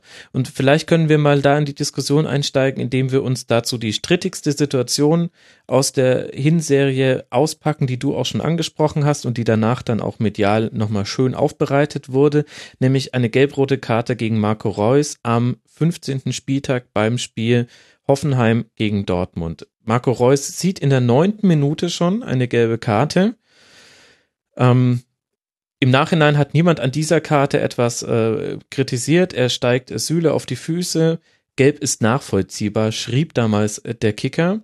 Und dann in der 41. Minute, aber jetzt kommt's, ein Konter über die Außenseite. Äh, Reus liefert sich ein Laufduell mit Amiri. Beide greifen beim Gegenspieler zu. Amiri geht zu Boden und der Schiri Brandt Benjamin Brandt, Jüngling, Neuzugang im DFB-Schiedsrichterkader, zeigt Reus daraufhin seine zweite gelbe, gelb-rot. Und das wurde unter anderem deshalb zum Thema, weil es zum einen dann bei dem Tor von Sandro Wagner, du hattest es schon angesprochen, auch ein faulwürdiges Vergehen gab, was aber in Echtzeit schwer zu sehen war und weil es einfach thematisiert wurde. Sowohl Aki Watzke als auch dann später Thomas Tuchel haben das sehr, sehr harsch öffentlich kritisiert, sicherlich auch aus der sportlichen Situation Borussia Dortmunds heraus. Das ist, soll jetzt hier aber nicht Thema sein. Aber deswegen wurde darüber, also unter anderem deswegen wurde darüber so viel diskutiert. Und was mich gewundert hat an der Diskussion über diese Szene war, welchen Dreh das genommen hat. Ich hatte das, das war ein Freitagabendspiel, wenn ich es gerade richtig erinnere. Nee, doch, muss Freitagabend gewesen sein. Richtig. Ich hatte das so, so wahrgenommen. Ähm, als es passiert ist, hat man gesagt, ja, hart beide ziehen, aber wenn er gelb hat, dann muss er da auch wirklich ein bisschen besser aufpassen. Nach dem Spiel kam dann, äh, war dann die Wagner-Geschichte schon äh, deutlicher, äh, unter anderem auch mit dessen sehr ruhigen Aussagen dazu, wo er auch deutlich gesagt hat, oh, das hat, ehrlich gesagt, auf dem Spielfeld habe ich das gar nicht so wirklich mitbekommen, dass ich da geschubst habe, aber jetzt, wenn ich so sehe, nee, könnte man eigentlich schon so pfeifen. Und dann drehte sich das so langsam und dann ging das so in meiner Wahrnehmung zumindest von, ja, gut, das war hart, diese gelb-rote Karte, aber Reus hatte auch schon gelb, da hätte er sich auch cleverer verhalten können. Ging es dann bis hin zum anderen Extrem, dass Thomas Tuchel ein paar Tage später, ich glaube am Montag dann, eine Pressekonferenz gibt, in der er wortwörtlich sagt, er hat nichts gemacht und wird dafür gesperrt, das ist ein Witz. Und das fand ich unheimlich krass, wie sich das entwickelt hat. Und deswegen die erste Frage an dich, hat Reus denn wirklich in der Szene nichts gemacht? Du hast es ja auch noch vor Augen, ist ja noch nicht so lange her. Er hat doch was gemacht. Ja, ich stimme, stimme dir da vollkommen zu. Ähm, und war auch not amused über den, den Dreh in dieser ganzen Diskussion. Denn vielleicht, vielleicht werfen wir, auch wenn das ja immer schwierig ist, wir haben ja vorhin auch schon kurz darüber gesprochen, was die Reaktion von Nikolai Müller betrifft, vielleicht werfen wir in dieser Situation auch nochmal einen ganz kurzen Blick darauf, wie sich eigentlich Marco Reus verhalten hat. Natürlich kann man auch hier sagen, wird es doch Marco Reus nicht vorwerfen wollen, dass er sich nach dem Erhalt eines Platzverweises sportlich anständig verhält. Natürlich werden wir ihm das nicht vorwerfen wollen. Wenn man aber mal das Ende der Dis Diskussion nimmt, wie du es jetzt gerade geschildert hast, also wo Thomas Tuchel das angeprangert hat, als ob es quasi die Ungerechtigkeit der Vorrunde schlechthin gewesen ist, ist es doch zumindest, sagen wir mal, erstaunlich, dass Marco Reus im Grunde genommen nicht den, nicht den, den, den leisesten, nicht das leiseste Anzeichen von Protest in dieser Situation überhaupt geäußert hat, oder? Also in dem Spiel, das, das für Dortmund nicht besonders gut läuft, bekommt er gelb-rot, dreht sich rum und geht kommentarlos vom Platz. Auch ansonsten muss man sagen, ist da gar nicht großartig drüber diskutiert worden in dieser Situation. Ich finde das immer ganz, äh, ich finde das immer wichtig, weil es, glaube ich, im Spiel auch verschiedene Realitäten gibt. Das möchte ich kurz vorwegschicken, bevor man, bevor es jetzt irgendwie darum geht, was hat er da eigentlich wirklich jetzt konkret gemacht oder eben auch nicht. Die Zeitlupe ist ja vielfach hilfreich. In der Zeit, die Zeitlupe nimmt aber oft auch eine gewisse Dynamik aus einer Situation und lässt gewisse Dinge dramatischer erscheinen, als sie eigentlich sind. Und das äh, manchmal auch in sehr ungünstigen Momenten. Um das nur mal so, so, nur mal so ein Beispiel zu nennen. Wir haben, ich habe dieses Spiel an dem besagten Freitagabend im Kreise von ungefähr 30 anderen Schiedsrichtern geguckt. Was daran lag, dass ich auf einer Weihnachtsfeier gewesen bin, ähm, auf der besagte 30, können noch 25 gewesen sein, Schiedsrichterkollegen zugegen gewesen sind. Oh, da wäre ich gern dabei gewesen, Alex. Alles Schiedsrichter, War, hat, war, war sehr schön, muss man sagen. Hat wirklich großen Spaß gemacht. Alles Schiedsrichter aus dem höherklassigen Amateurfußball, förderungswürdig oder sogar schon auf DFB-Ebene pfeifend. Wir haben dieses Spiel zusammen geguckt und als die, als die Situation kam, und äh, muss dazu auch sagen, wenn man so ein Spiel mit 30 Schiedsrichtern guckt, dann setzt der Reflex, dass man den Schiedsrichter gegenüber irgendeiner Öffentlichkeit oder gegenüber Leuten, die keine Schiedsrichter sind, schützen will, aus. Mhm. Das heißt, wir haben da jetzt nicht gesessen und gedacht, na ja, aber man muss doch auch dieses und jenes verstehen und der arme Kollege oder wie auch immer, du weißt, was ich meine, sondern dann ist man ja unter sich. So, und dann ist es schon eher mal so, gerade wenn man unter sich ist, dass man bei einer Entscheidung mal sagt, also, das ist aber jetzt, geht aber jetzt gar nicht, wo man vielleicht gegenüber einer anderen Öffentlichkeit sagen würde, na ja, habt Verständnis, er hat ja auch ne, diese und jene Einschränkung gehabt. In dieser konkreten Situation haben 30 Schiedsrichter gesagt, ich übertreibe, es haben nicht alle hingeguckt vielleicht, aber es war, der Theodor war vollkommen klar, ja, jetzt, jetzt geht der raus. Ja, da kam Gelb-Rot, alle ja natürlich ganz klar. Mhm. Warum? Weil vollkommen klar war, und jetzt kommen wir mal in die Situation rein, Hoffenheim hat den Ball. Hoffenheim startet einen Gegenangriff, Amiri hat Ballbesitz. Natürlich steht nirgendwo im Regelwerk geschrieben, dass ein Spieler im Ballbesitz alles darf. Und so ist es ja auch nicht. Man muss aber auch klar sagen, die, die weitaus meisten Foulspiele, ich habe keine Statistik da, aber lass uns, ich weiß nicht, 95 Prozent, wahrscheinlich sogar noch mehr, die weitaus meisten Foulspiele passieren doch beim Versuch, den Ball zu erobern, mhm. wenn der Versuch überhaupt gegeben ist. Ja. Und nicht, nicht in Versuch, den, den Ballbesitz zu verteidigen. Das führt ja auch dazu, dass man natürlich in der Praxis dem Spieler im Ballbesitz auch das ein oder andere gestattet. Natürlich darf der auch mal ein bisschen mehr mit seinem Körper arbeiten oder mal auch kurz den, den Arm raushalten und wir können jetzt auch darüber diskutieren, ob er nicht, also Amiri hat ja kurz an, an Reus Trikotärmel da gegriffen. Auch sowas ist eigentlich eine Situation, wo du sagst, na gut, der andere äh, versucht ja auch ihn da gerade vom Ball zu trennen. Beide halten irgendwie da so ein bisschen, ähm, vielleicht, das, das gehört einfach auch so zu den Gepflogenheiten dazu, da pfeift auch kein Schiedsrichter. Hab hinterher im, im Kicker gelesen, Schiedsrichter hätte das Halten von Amiri da ahnen müssen. Da bin ich überhaupt nicht äh, sicher, ob das der Fall ist. Und vor allen Dingen in der Originalgeschwindigkeit. Du siehst halt, Amiri wetzt da die Linie lang, hat den Ballbesitz und Reus versucht ihn davon abzubringen. Und das mit Abstand deutlichste Vergehen und auch, auch klarste Vergehen in dieser Situation war der Haltegriff ganz zum Schluss von Reus, wo er mit seinem linken Arm umgreift und den um den Oberkörper von Amiri legt. Und daraufhin fällt er. Und das war in dieser gesamten, in diesem gesamten Zweikampf für mich deutlich das klarste Vergehen und auch genau das Vergehen, von dem ich gesagt hätte, gerade in der Originalgeschwindigkeit ist genau das das Vergehen, wenn man noch im Hinterkopf hat, wer da eigentlich Ballbesitz hat und auf mhm. dem Weg zum Tor ist, das Vergehen, das man ahnden muss und wenn man es ahndet, dann ist es auch, wenn man es pfeift, dann ist es auch ein taktisches Foul. Und wenn es ein taktisches Foul ist, an der Stelle, dann muss es da auch eine gelbe Karte geben. Und wenn der schon gelb hat, dann gibt's eben gelb-rot.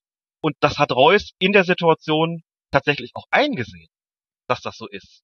Ja, ja. Das habe ich aus seinem ausbleibenden Protest geschlussfolgert, denn das, das mag auch sonst kein Spieler sein, der sonderlich impulsiv auf Schiedsrichterentscheidungen reagiert, aber situativ war die Reaktion doch völlig andere als nach 180 Zeitlupen und mehreren Tagen dazwischen und einer Eruption von, von Hans-Joachim Watzke, wo sich das ganze Ding dann in eine Richtung gedreht hat, wo ich gedacht habe, nee, also das ist kein Beispiel für eine Situation, wo ein Spieler ganz klar vom Schiedsrichter ins Unrecht gesetzt worden ist. Wirklich. Mhm. Okay. Ähm, für mich hat diese Szene zwei, zwei Ebenen, über die ich gerne mit dir reden würde. Und das eine ist eben das Mediale danach. Das würde ich gerne hinten anstellen, weil da kommt dann noch eine zweite Schiedsrichterdebatte dazu, die auch Thomas Tuchel aufgemacht hat in dieser Saison. Das ist für mich eine Metadiskussion. Erst würde ich mit dir gerne generell über taktische Fouls reden. Ähm, ich, taktische Fouls haben im im auf Umschaltspiel bezogenen Fußball, und das ist der moderne Fußball, den wir seit zwei, drei, vier Jahren in der Bundesliga erleben, haben die eine enorm hohe Bedeutung. Es ist gerade nichts äh, wichtiger, als ähm, im Ballbesitz zu sein, wenn der Gegner noch nicht seine Ordnung gefunden hat und im besten Falle mit wenigen Mannschaften hinter dem Ball ist. Das heißt, es gibt nur wenige Spieler, die verteidigen können. Der Bundesliga-Fußball ist ein auf Umschaltspiel und auf Kontersituationen ausgelegter Fußball und gleichzeitig werden taktische Fouls auch konsequenter gepfiffen. Und trotzdem haben wir hier, finde ich, ein, ein Problem. Denn wo beginnt ein taktisches Foul? Es gibt mhm. nämlich Mannschaften, nehmen wir mal Leipzig, die können fünf Meter vor ihrem eigenen Strafraum den Ball gewinnen. Vorne sind nur drei Spieler positioniert und trotzdem würden Fußballkenner, na, vielleicht zu viel gesagt, aber Leute, die wissen, wie Leipzig spielt, würden sagen, na, das ist für die ist das ein klares taktisches Foul, wenn die da unfair vom Ball getrennt werden, denn die sind normalerweise mit zwei Kontakten vor dem Tor.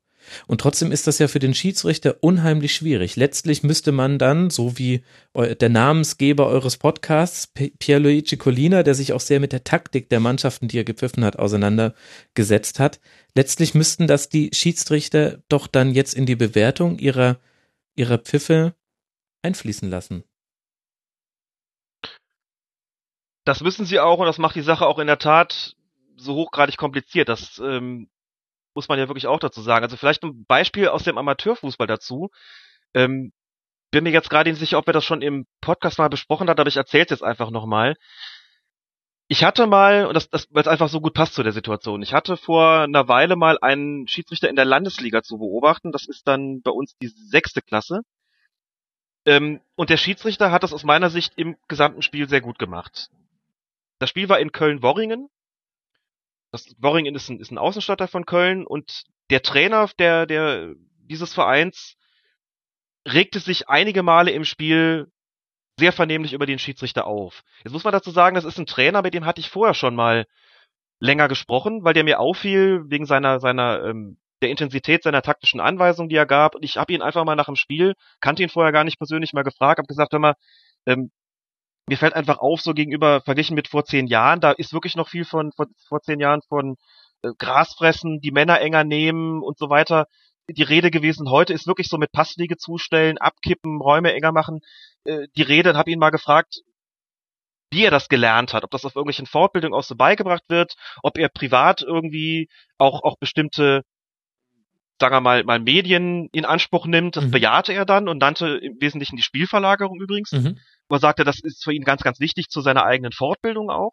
Das fand ich, fand ich sehr interessant, das von einem Sechstligatrainer zu hören. Kannte übrigens auch Colinas Erben witzigerweise und ähm, dadurch entwickelte sich das Gespräch dann nochmal netter, als es ohnehin schon entstanden wäre. Klar, weil ich gesagt habe, okay, das ist lustig, ich bin einer von den beiden, die das Ganze mit betreibt, meinte, ach, sehr interessant.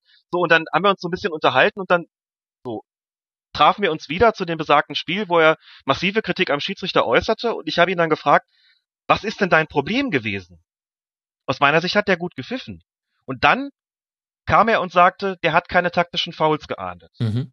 Da habe ich ihn angeguckt und habe gesagt, wann meinst du denn? Und dann kam, im Prinzip hat er gena dann genau das gesagt, was du gerade so ein bisschen für, für Leipzig wiedergegeben hast. Er hat gesagt, der Gegner hat wahnsinnig früh schon diese Fouls begangen, weil er natürlich gemerkt hat, nach eigenem Ballverlust, man ist selbst unsortiert und unsere Spieler wissen das auch und wir sind taktisch so aufgestellt und ich habe meine Spiele taktisch so eingestellt, dass sie erkennen sollen, wann der Gegner nach einem Ballverlust unsortiert ist und dass es dann möglichst schnell nach vorne gehen soll. Und der Schiedsrichter hat das nicht erkannt und hat dementsprechend zwar das Foul gepfiffen, aber keine gelbe Karte gegeben. So, und dann haben wir länger drüber gesprochen Und das handelte sich, wir haben dann rausgefunden, es handelte sich wirklich um Vergehen praktisch kurz vor dem betreffenden Strafraum. Ne? Also Mhm. wir reden hier nicht über eine über so einen Konter. Also jetzt der der jetzt nicht so wie beim Spiel Hoffenheim gegen Dortmund und auch nicht wie beim Spiel Bayern gegen Leipzig. Also jetzt bei der Geschichte mit Forsberg gegen Lahm. Mhm. Jetzt war davon abgesehen, dass es eben auch aus anderen Gründen eine rote Karte war. Aber wenn das jetzt äh, nicht so ein harter Treffer gewesen wäre, hätte man ja gesagt, okay, das ist ein klares taktisches Foul natürlich auch gewesen. Das erkennt jeder im Stadion, ganz klar. Sondern wir reden hier über einen, über, über ein Landesliga, Landesligaspiel wohlgemerkt auch noch. Das fand ich auch schon ganz bemerkenswert, dass der sagte, ich habe meine Spieler so eingestellt, die erkennen natürlich diese, diese Unsortiertheit und wollen das sofort ausnutzen. So, und dann habe ich dem gesagt, wie soll der Schiedsrichter das denn erkennen? Wie soll der Schiedsrichter das denn erkennen? Der hat ja gar nicht die Möglichkeit, solche Spielweisen im Vorfeld überhaupt kennenzulernen. Der hat ja auch kein, kein, nicht mal Videomaterial von euch. Und der ist doch in der Situation natürlich im Wesentlichen auf den Ball konzentriert und natürlich auch auf die in der Nähe stehenden Spieler konzentriert. Aber was der mit Sicherheit nicht ist, ist darauf konzentriert, ob sich irgendeine Form von, von Konterchance ergeben kann. Oder der hat mit Sicherheit keinen Blick dafür, wie eure taktischen Formationen jetzt irgendwie sind und wo da möglicherweise in dem Moment eine, Unordnung existiert. Also wenn ich jetzt mal mal ein bisschen platt formulieren, würde ich sagen, der hat den Blick von Colinas Erben, aber doch nicht den Blick von der Spielverlagerung in dem Moment. Und dementsprechend kann der doch nur für den Moment beurteilen, ja gut, hier ist ein Foul passiert, aber und jetzt kommen wir zu den Regeln, eine Unterbindung eines aussichtsreichen Angriffs oder gar eine Verhinderung. Verhinderung hieße ja dann, der, der läuft schon. Nein, Quatsch, umgekehrt. Verhindern hieße in der Entstehung und Unterbindung hieße, wenn er schon läuft, eines aussichtsreichen Angriffs. Das ist, das, so beschreiben die Regeln inzwischen ein taktisches Foul. Der Begriff taktisches Foul taucht in den Regeln gar nicht mehr auf. Mhm. Da steht jetzt nur noch drin, Unterbindung beziehungsweise Verhinderung eines aussichtsreichen Angriffs. Das ist quasi das, äh, das, das ist quasi die, die Erklärung dafür, was, Was ein ja taktisches eine Foul sehr, sehr weite Definition ist. Und ähm, Ja. ich finde das jetzt ähm, sehr spannend, da in, in, in den Amateurbereich zu gucken. Ähm, und gleichzeitig würde ich aber sagen, äh, wenn wir jetzt äh, in der Bundesliga bleiben, ist das eine andere Situation, weil da hat man eben Spielmaterial und äh, da weiß man, wie die Mannschaften spielen. Ja, wie gehen wir denn jetzt dann in Zukunft mit taktischen Fouls um? Denn ich habe den Eindruck, hier hängt es tatsächlich immer noch sehr viel vom Schiedsrichter ab und auch so ein bisschen von der Spieldynamik. Also blöd gesagt, wenn es innerhalb von zehn Minuten drei Umschaltsituationen gibt, die jeweils in der noch in der Hälfte der Mannschaft ähm, ähm, gekillt werden, die, die im Spielaufbau ist damit. Ähm, dann gibt es beim dritten Mal mal ein taktisches äh, Foul. Wenn es aber nur eine dieser Situationen gibt, die vielleicht genauso aussichtsreich gewesen wäre, dann noch nicht. Ich habe den Eindruck, diese taktischen Fouls, also Verhinderung einer, ähm, na, ich, ich werde jetzt nicht die korrekte Bezeichnung nehmen. Wir bleiben beim taktischen Foul, Alex.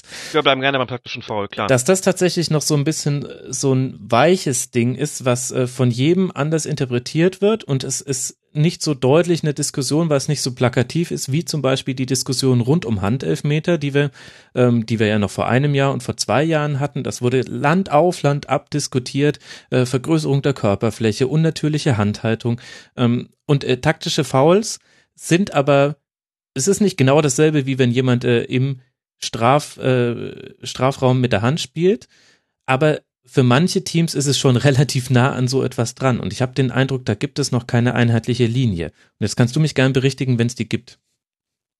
Nein, da würde ich dich gar nicht berichtigen wollen. Ich wollte nur noch kurz zu meiner Verteidigung sagen, meine ganze Laberei mit dem Amateurfußball, bei der ich dann nicht richtig auf den Punkt gekommen bin, diente dazu, um einfach deutlich zu machen, dass äh, das für die Schiedsrichter generell schwer ist, überhaupt zu erkennen, Ja, wann sowas nee, vorliegt. Jetzt das habe ich auch den Bereich geworden. aus dem Amateurfußball genommen, weil ich da mal die Möglichkeit hatte, mit dem Trainer überhaupt darüber zu sprechen und da überhaupt erst kapiert habe, wo das Problem überhaupt, dass das überhaupt ein Problem existieren könnte und dass ein Schiedsrichter eben so ein taktisches Foul, das war der, war mein Ausgangspunkt, vielleicht völlig anders sieht. Jetzt muss man dazu sagen, dieses Gespräch hat vor etwa zwei Jahren stattgefunden. Wir sind jetzt schon einen ganzen Schritt weiter. Aber zunächst mal, um direkt auf deine Frage zu antworten. Es gibt da noch keine ganz klare Linie, weil in der Bundesliga, weil man in der Bundesliga im Grunde genommen noch relativ am Anfang ist, überhaupt eine zu entwickeln, was das betrifft. Mhm. Im Unterschied zur Europameisterschaft, die im vergangenen Sommer stattgefunden hat.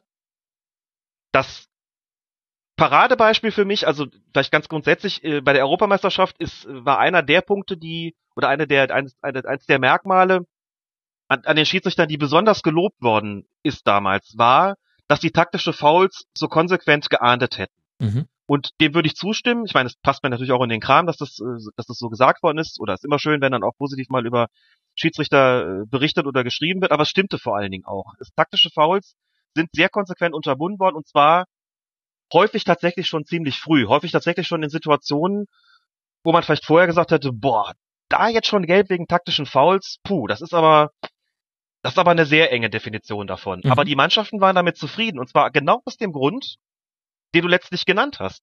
Weil die Mannschaften auch gesagt hat, na ja, ähm, das schnelle Umschaltspiel wird einfach immer wichtiger und ich nehme gerne das Beispiel raus, Deutschland gegen Polen. Da hatte ich damals auch für, für, da hatten wir damals auch im Podcast drüber gesprochen, ich hatte es für, für ntv.de ein bisschen aufbereitet.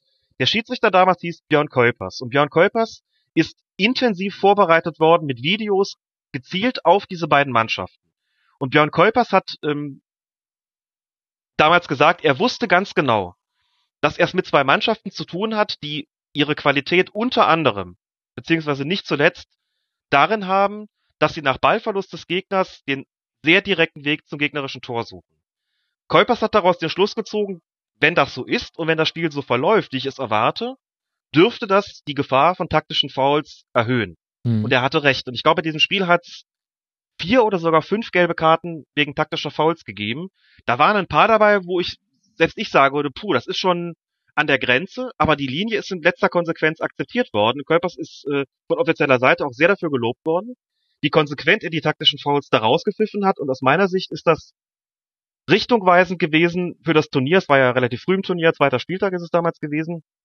Und er hat das sehr, sehr gut gemacht. Und es hat sich so eine Linie herauskristallisiert bei der Europameisterschaft, die wir in der Bundesliga so direkt noch nicht wiedergefunden haben. Und wenn ich sage, die Bundesliga-Schiedsrichter sind da erst am Anfang, dann meine ich damit, dass es inzwischen, dass, dass inzwischen dazu übergegangen worden ist, die auch deutlich intensiver mit Videos zu schulen, mit Blick auf die Spielweise der Mannschaften und die mögliche Konsequenz daraus für ihre Spielleitung, als das vorher der Fall gewesen ist. Ich weiß, dass sie den DFB-Trainer, jetzt musst du mir mit dem Namen helfen, ähm, jo. Frank Wormuth, so, Frank ja. Wormuth meine mhm. ich, ähm, Frank Wormuth schult inzwischen Bundesliga-Schiedsrichter in puncto Taktik von Mannschaften. Ah, interessant. Und der Frage, welche Auswirkung hat das, wie eben schon kurz, kurz gesagt, welche Auswirkung hat das auf unsere Spielleitung? Und ein Bereich, der dabei eine Rolle spielt, sind die taktischen Fouls und die Frage, die auch noch nicht, nicht endgültig beantwortet ist. Ab wann machen wir das denn? Das, das bedingt ja auch sozusagen, dass die Schiedsrichter ihren Blickwinkel selbst erweitern und um dein Beispiel aufzugreifen, quasi merken, wenn sie es zum Beispiel mit, mit, mit, äh, mit Leipzig zu tun haben, okay, die haben nur drei Leute vorne, aber die brauchen auch nur ganz, äh, ganz kurze Zeit, um überhaupt da anzukommen. Also wäre sozusagen ein Foulspiel gegen die möglicherweise schon ein Fall, wo man sagt, okay, da ist ein taktisches Foul begangen worden und dafür ziehe ich jetzt die gelbe Karte. Man könnte auch zu dem Ergebnis kommen, dass man sagt, wenn wir das machen, dann steigern wir die Zahl der gelben Karten wirklich ins Uferlose und äh, das hat möglicherweise einen völlig negativen Impact auf das Spiel. Das können wir nicht machen. Auch das wäre eine, eine Option. Sowas muss ich möglicherweise auch erst einspielen, weil genau dieses dieses ähm, dieses taktische Moment, das den taktischen Fouls eben innewohnt, mhm. ja auch noch eine relativ neue Erscheinung ist und eine, eine relativ neue Erscheinung ist, auf die die Schiedsrichter erstmal reagieren müssen. Und damit sie darauf reagieren können, müssen sie erstmal ganz viel lernen.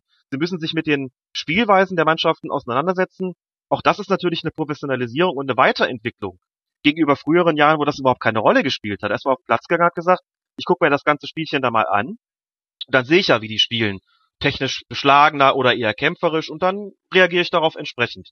Heute gehst du schon, zumindest im professionellen Fußball, deutlich eher da eben damit rein, dass du eben, dass du weißt, wie spielen die, was für Spielertypen habe ich dabei, was sind deren Stärken, was sind deren Schwächen, ja. was heißt es denn, wenn eine eher ballbesitzorientierte Mannschaft auf eine eher konterstarke Mannschaft trifft und welche Konflikte und welche Probleme resultieren daraus möglicherweise und wie muss ich denen als Schiedsrichter begegnen. Und das kriegen die gerade in, in deutlich äh, intensiverer Art und Weise beigepoolt, als das vorher der Fall gewesen ist.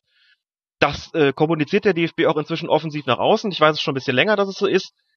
Und das ist ja auch eine gute Aktion, die sich viele Bundesliga-Schiedsrichter übrigens auch gewünscht haben. Ja, klar, für die ist das ja eine Entlastung. Und jetzt zu deren Vorbe das ist auch eine Frage von, genau, das gehört zu deren Entlastung, damit es eben nicht mehr zu solchen Situationen kommt, wie beispielsweise im DFB-Pokalfinale 2014, Bayern gegen Dortmund, wo Lahm nach wenigen Minuten an der, also noch in der eigenen Hälfte, äh, noch in der Hälfte von Borussia Dortmund das Foul, ein Foul begeht gegen Marco Reus und Klopp hinterher sagt, ich verstehe nicht, warum der Schiedsrichter da nicht gelb gezeigt hat. Wenn das Foul nicht gewesen wäre, wäre Reus durch gewesen, wir hätten eine Riesenkonterchance gehabt. Für mich ist das ein taktisches Foul und die Schiedsrichter haben gesagt, aber doch nicht da.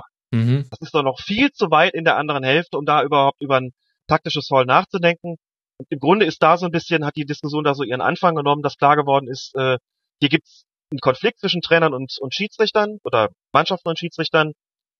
Die Schiedsrichter müssen geschult werden, wir müssen jetzt drüber reden mit ihnen, wie kann man solchen, solchen Entwicklungen begegnen und was bedeutet das? Und, und es braucht glaube, eine Linie. In der, in der Weiterentwicklung. Und, ich, ja, und es braucht eine Linie. Und ähm, da musst du letztlich so ein paar Kriterien definieren, so wie du es ja auch für alle anderen Vergehen getan hast. Und dann wird das halt wahrscheinlich irgendwie in die Richtung gehen, wenn ein Spieler ähm, nach einem Ballgewinn äh, in Richtung des gegnerischen Tores ist und er hätte einen unverstellten Passweg, also sprich, äh, er wird gefault und da stand jetzt nicht direkt jemand daneben, der ihm vielleicht auch den Ball abgenommen hätte, dann ist das vielleicht ein taktisches Foul, aber mit der Einschränkung, wir beide wissen, äh, Regeln, äh, Regeländerungen, auch kleine Mikroänderungen können sich sehr, sehr auf das Spiel auswirken. Deswegen ist, ist ja auch ein Grund, warum äh, die Regelauslegung oder die Regelfestsetzung so organisiert ist, wie sie organisiert ist, nämlich top-down von den Welt äh, zu den, äh, zu den Landesverbänden und äh, man versucht da immer schon ungefähr auf einer Linie zu sein, weil es einfach auch das Spiel beeinflusst. Aber ich glaube, ähm, ist ein wichtiges Thema für die Zukunft und äh, da wäre eine einheitliche Linie einfacher. Jetzt lass mal noch zum zweiten Thema kommen. Wobei die, wobei die, ganz, ganz kurz noch, wobei das schwer zu haben sein wird natürlich, weil es einfach auch, auch sehr weich ist. Ne? Im Moment ist es bei taktischen Fouls so, da sind die Kriterien natürlich, wie viele, wie viele Spiele hat der, derjenige, der gefault wird, ist in dem Moment vor sich, wie viel, wie viel Rasen hat er sozusagen vor sich, also wenn lots of green ist, also wenn er viel Platz hätte, dann ist das immer so ein Kriterium, das für ein taktisches Foul spricht. Und dergleichen mehr. Man wird ähm, sicherlich einen Haufen Videos bereitstellen, um zu dem Punkt zu kommen, dass man sagt, also wir wollen hier eine einheitliche Linie haben und hier sind eure Anhaltspunkte, aber das sind ja auch Sachen, wir müssen ja in der, in der der normalen Analyse werden ja Standbilder gemacht. Da wird ja geguckt, so ist so und so ist die Formation. Ja, ja.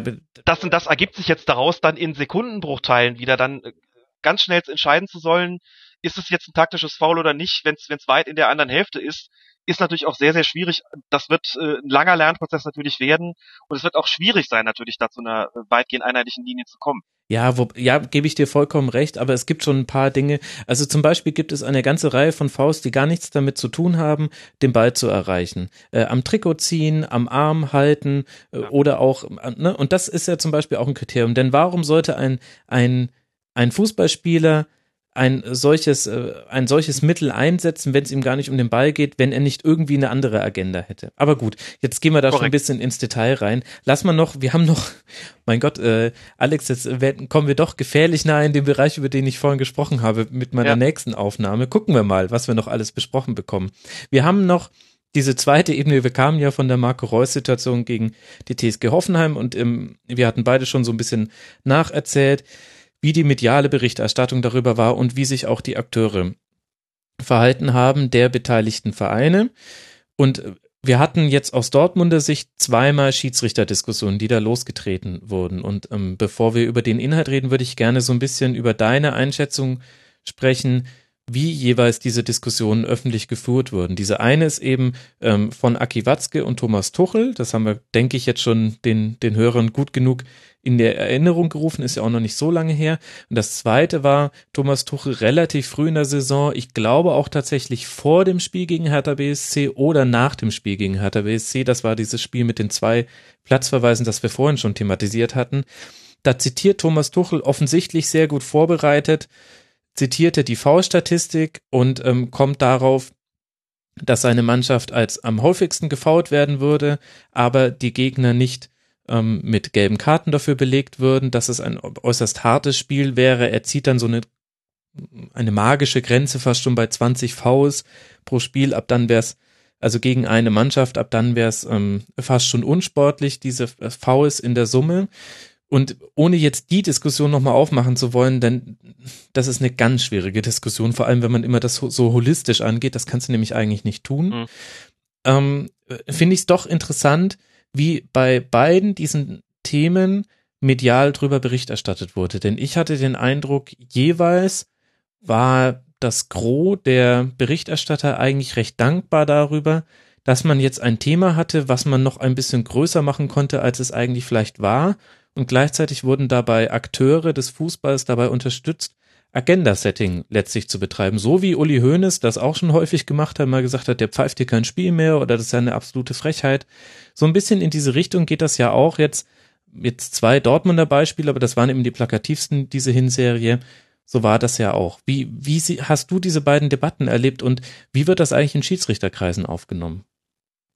Das ist mit Agenda-Setting, glaube ich, schon ziemlich gut umschrieben. Auf der einen Seite sind das natürlich immer auch Themen, die jetzt nicht total aus der Luft gegriffen sind. So, äh, so schlau sind die Leute natürlich dann auch, dass sie sich nicht irgendwas aussuchen, wo dann alle sagen, das ist ja vollkommen absurd, sondern das betrifft dann immer Sachen, wo man sagt, okay, darüber müssen wir jetzt tatsächlich mal reden. Daran besteht ja dann auch das Agenda-Setting. Aber das ist dann vielleicht auch was, wo man sagt, na gut, darüber sollte man möglicherweise auch mal reden. Und gleichzeitig zeitigt es halt allerlei Nebeneffekte, vielleicht auch, sagen wir mal, sowas wie Kollateralschäden. Denn in dem Moment, wo in Dortmund eine Foul-Debatte losgetreten wird und unter diesem Stichwort lief das ganze Jahr, ist natürlich auch vollkommen klar, da geraten die Schiedsrichter schon auch so ein bisschen in den Mittelpunkt. Mhm. Es ging jetzt bei der ganzen Diskussion natürlich nicht in erster Linie darum, dass sie dazu inkonsequent seien oder zu wenig gelbe Karten gezeigt hätten den Gegnern gegenüber. Aber trotzdem betraf sie das ja auch so, nicht nur am Rande, sondern schon auch in, in ziemlichem Maße, weil ja vollkommen klar ist, die kriegen das auch mit und sind jetzt auch aufgefordert, irgendeine Form von Positionierung dazu zu finden. Jetzt nicht verbaler Art, aber natürlich durch ihr Handeln auf dem Platz. Also wenn Thomas Tuchel sich hinstellt und sagt, hm, bei uns äh, werden da deutlich häufiger gefault, das sind ja schon von den Schiedsrichtern geahndeten Fouls, aber dann möchte er vielleicht, dass auch nochmal ganz andere Konsequenzen da gezogen werden, nämlich, dass es für die Gegner beispielsweise mehr gelbe Karten gibt, mehr Verwarnungen gibt. So hat ja auch Statistik zeigte dann ja auch, ja, das stimmt zumindest, dass die Gegner das dann oft in der entsprechenden äh, entsprechenden Hälfte schon tun, also dass es gar nicht so sehr darum geht, dass es wirklich klare Fouls zur Unterbindung äh, eines Spielflusses sind, die, die jeder nach außen erkennt, sondern eben auch da taktische Fouls, die schon recht früh gezogen werden. Und da standen die Schiedsrichter natürlich auch dann sofort ein bisschen mit in der Pflicht und äh, durften sich dann überlegen, was müssen wir eigentlich anders machen? Müssen wir überhaupt was anders machen in der ganzen Geschichte? Sind wir in irgendeiner Form mitgemeint? Und das lenkt natürlich immer auch ein bisschen dann ab von, von den eigenen Unzulänglichkeiten. Und noch deutlicher geworden ist das ganz sicherlich dann bei der zweiten Debatte. Da hat sich Watzke natürlich auch, ähm, sagen wir mal, taktisch etwas etwas ungeschickter verhalten, wenn man, wenn ich mich hinstelle und nach zwei strittigen Entscheidungen davon spreche, wie unfassbar das gewesen ist und wie sehr ich mich da über die, die, die Fehlentscheidungen aufgeregt habe, dann äh, hat man natürlich dann auch relativ viele Leute gegen sich, die sagen, Entschuldigung, äh, es ist für unsere Schiedsrichter auch nicht immer leicht. Und vielleicht sollte man sich mit seiner Kritik auch ein bisschen zurückhalten, vielleicht sollte man ein bisschen maßvoller sein und nicht direkt ne, das Kind mit dem äh, mit dem Bade ausschütten oder das Bad mit dem Kind, sondern ähm, einfach auch etwas maßvoller sein in seiner Kritik, als Watzke das jetzt gewesen ist. So eine Art und so eine Form von Debattenführung machen es den Schiedsrichtern letzten Endes schwerer. Natürlich, weil sie dann auch immer so ein bisschen mit in den Mittelpunkt gezogen werden. Bei der zweiten Debatte standen sie ja dann auch äh, von vornherein mit im Mittelpunkt, aber bei der Foul-Debatte war es dann eben auch schon so. Und es macht das Amt nicht gerade leichter. Ich würde mir an solchen Stellen aber ganz ehrlich auch ein etwas aktiveres Mitmischen von Seiten der DFB-Funktionäre wünschen. Also es kommt ja schon mhm. immer mal vor, dass der Kicker hingeht und sich den Lutz Michael Fröhlich schnappt, aber es passiert mir immer noch insgesamt zu selten, dass es die Schiedsrichterfunktionäre selbst sind, die einfach mal an die Öffentlichkeit treten. Das habe ich ja mir auch gedacht, ja. Gehört werden und mhm. einfach mal sagen, hier sollen gerade, also erfinde ich jetzt einfach mal so einen Satz, hier soll offensichtlich gerade ein Sündenbock äh, gesucht werden und gefunden werden. Wir haben ja den, den nicht unbegründeten Verdacht, dass die Schiedsrichter da auch wieder mit in der Verlosung sind. Wir stemmen uns ganz entschieden dagegen. Nach unserem Eindruck ist es so, dass hier eine Scheindiskussion aufgemacht wird oder dass hier die Schiedsrichter für etwas verantwortlich gemacht werden sollen, was ähm, im Verantwortungsbereich der, der Clubs und der Vereine und der Mannschaften liegt. Wir müssen auch nicht darüber sprechen, wie das hier ist, dass die Schiedsrichter irgendeine Schwalbe nicht erkennen. Wir sollten eher eine Diskussion darüber führen, wie kann es eigentlich sein, dass solche dreisten Schwalben, wie von Timo Werner gesehen, überhaupt an den Tag gelegt werden. Ja, einfach mal sowas sagen. Einfach mal sagen, hier, die Verantwortung liegt nicht bei uns. Klar hat ein Schiedsrichter eine, eine Schwalbe übersehen und das ist, das ist tragisch, dass es nach 20 Sekunden passiert und das Spiel beeinflusst. So. Und daran arbeiten wir. Mit unseren Mitteln und wir schulen und wir gucken, wie wir das irgendwie machen können. Aber wir hätten das Problem gar nicht erst, wenn es nicht so ein, wenn es nicht Spieler gäbe, die offensichtlich ja daran arbeiten, sowas möglichst äh, unerkannt zu lassen so und die uns Schiedsrichter immer wieder eben aufs Glatteis führen. Mhm. Einfach mal hinstellen und da auch mal selber ein Agenda-Setting betreiben. Wobei, Einfach mal gegen, selber sagen, so. ja, k- kann man so Oder sehen. sich zumindest gegen Agenda-Setting wehren. Kann, genau, kann man so sehen. Gegenargument könnte natürlich auch sein, ähm, besonders souverän wäre es natürlich auch genau bei diesem Spiel nicht mitzumachen. Und da wäre jetzt meine Frage, findet denn so eine Kommunikation hinter den Kulissen deines Wissens nach statt? Denn ich würde, ich fände das ehrlich gesagt, wäre mir die charmanteste Lösung wäre, wenn öffentlich geschwiegen wird zu so etwas, aber dann jemand aus der Funktionärsriege der Schiedsrichter sich mal ähm, bei Thomas Tuchel oder bei Aki Watzke oder auch bei anderen, Peter Stöger, Roger Schmidt, es gibt genügend Beispiele, äh, ähm, Christian Streich, gut, der hat sich diese Saison ein bisschen beruhigt, äh, dann bei denen hinter den Kulissen me me meldet und dann einfach nochmal sachlich darüber geredet wird. Ich will jetzt nicht, dass die immer alle eine Friedenspfeife rauchen und die werden auch nicht fröhlich tanzend gemeinsam durch die Straßen ziehen. Es wird immer unterschiedliche Meinungen geben, aber deinem Gefühl nach, ich meine, du wirst ja auch nicht äh, äh, die Telefonliste von Hans-Joachim Watzke haben, ähm, aber meinst du, so etwas wird hinter den Kulissen gemacht? Hinter den Kulissen wird immer viel besprochen, völlig klar. Das muss man aber, glaube ich, auch ein bisschen voneinander trennen. Das eine sind die, genau diese Gespräche, die abseits der Öffentlichkeit stattfinden. Man sieht und trifft sich ja auch immer mal wieder, muss man sagen. Ne? Die Schiedsrichterfunktionäre sind ja auch viel unterwegs und äh, haben natürlich dann auch Kontakt zu den entsprechenden Vereinen. Und klar wird da auch viel gesprochen, was die Öffentlichkeit jetzt erstmal nicht erfährt. Und das ist auch gut und schön so. Ich bin da auch überhaupt nicht für maximale Transparenz, was das betrifft. Die sollen gerne einfach Dinge auch äh, unter sich klären und da muss auch nicht immer jeder zuhören. Wichtig wäre es aber, dass es dann Ergebnisse gäbe. Das ähm, sehe ich eben nicht ganz so, ehrlich gesagt. Denn es gibt schon gewisse Debatten, wo man dann sagen muss, also wenn es da Gespräche sozusagen abseits der Öffentlichkeit gegeben hat, dann scheinen die Ergebnisse aber entweder schnell wieder in Vergessenheit geraten zu sein oder es war offensichtlich nicht deutlich genug. Es ist offensichtlich nicht deutlich genug geführt worden. Das ist so das Problem eins. Ähm, Problem zwei oder Bereich zwei ist so der, es gibt ja ab und zu mal so sowas wie die runde Tische, die dann auch der Öffentlichkeit gegenüber bekannt werden, wo dann ein paar Spieler vielleicht dran sitzen, vor allen Dingen aber Trainer, Sportdirektoren beziehungsweise Manager und Schiedsrichter beziehungsweise Schiedsrichterfunktionäre. Da wird dann kurz mal in der Tagespresse oder in der Fachpresse darüber berichtet. Das heißt, da hat man sich ausgesprochen und der XY hat sich auch ein bisschen entschuldigt und man ist zu dem Ergebnis gekommen, man will jetzt noch viel enger zusammenarbeiten und sich da ein bisschen äh, zurückhalten und man hat wieder Verständnis für die Position des anderen entwickelt. Sowas hört man ja schon in einigermaßen regelmäßigen Abständen, die in der Regel sich so auf ein halbes bis dreiviertel Jahr belaufen. Manchmal liegt auch ein ganzes Jahr dazwischen. Ich wäre aber mehr dafür, und das finde ich halt nochmal ein Unterschied. Also das eine ist, was man hinter dem Rücken bespricht oder abseits der Öffentlichkeit. Das, was man in der Öffentlichkeit bespricht, hat aber auch eine entsprechende öffentliche Wirkung und die ist in letzter Konsequenz möglicherweise dann auch nachhaltiger oder zumindest deutlicher als bei Gesprächen, die eben sozusagen geführt werden, wenn die Mikrofone ausgeschaltet sind. Und deswegen meine ich, dass es schon sinnvoll wäre, wenn sich die, der DFB und seine Schiedsrichterfunktionäre da auch etwas offensiver präsentieren und auch deutlich sagen, also eben selbst das Agenda-Setting betreiben und das eben auch in aller Öffentlichkeit tun. Das steht den Gesprächen abseits der Öffentlichkeit ja überhaupt nicht entgegen. Mhm. Aber dass die Öffentlichkeit auch mal mitbekommt, aha, da ist der Fröhlich oder der Krug oder der Fandel oder der Wagner oder wer auch immer, die sind da irgendwie in den Medien und die haben jetzt mal ganz klar deutlich gemacht, wir schützen hier unsere Schiedsrichter.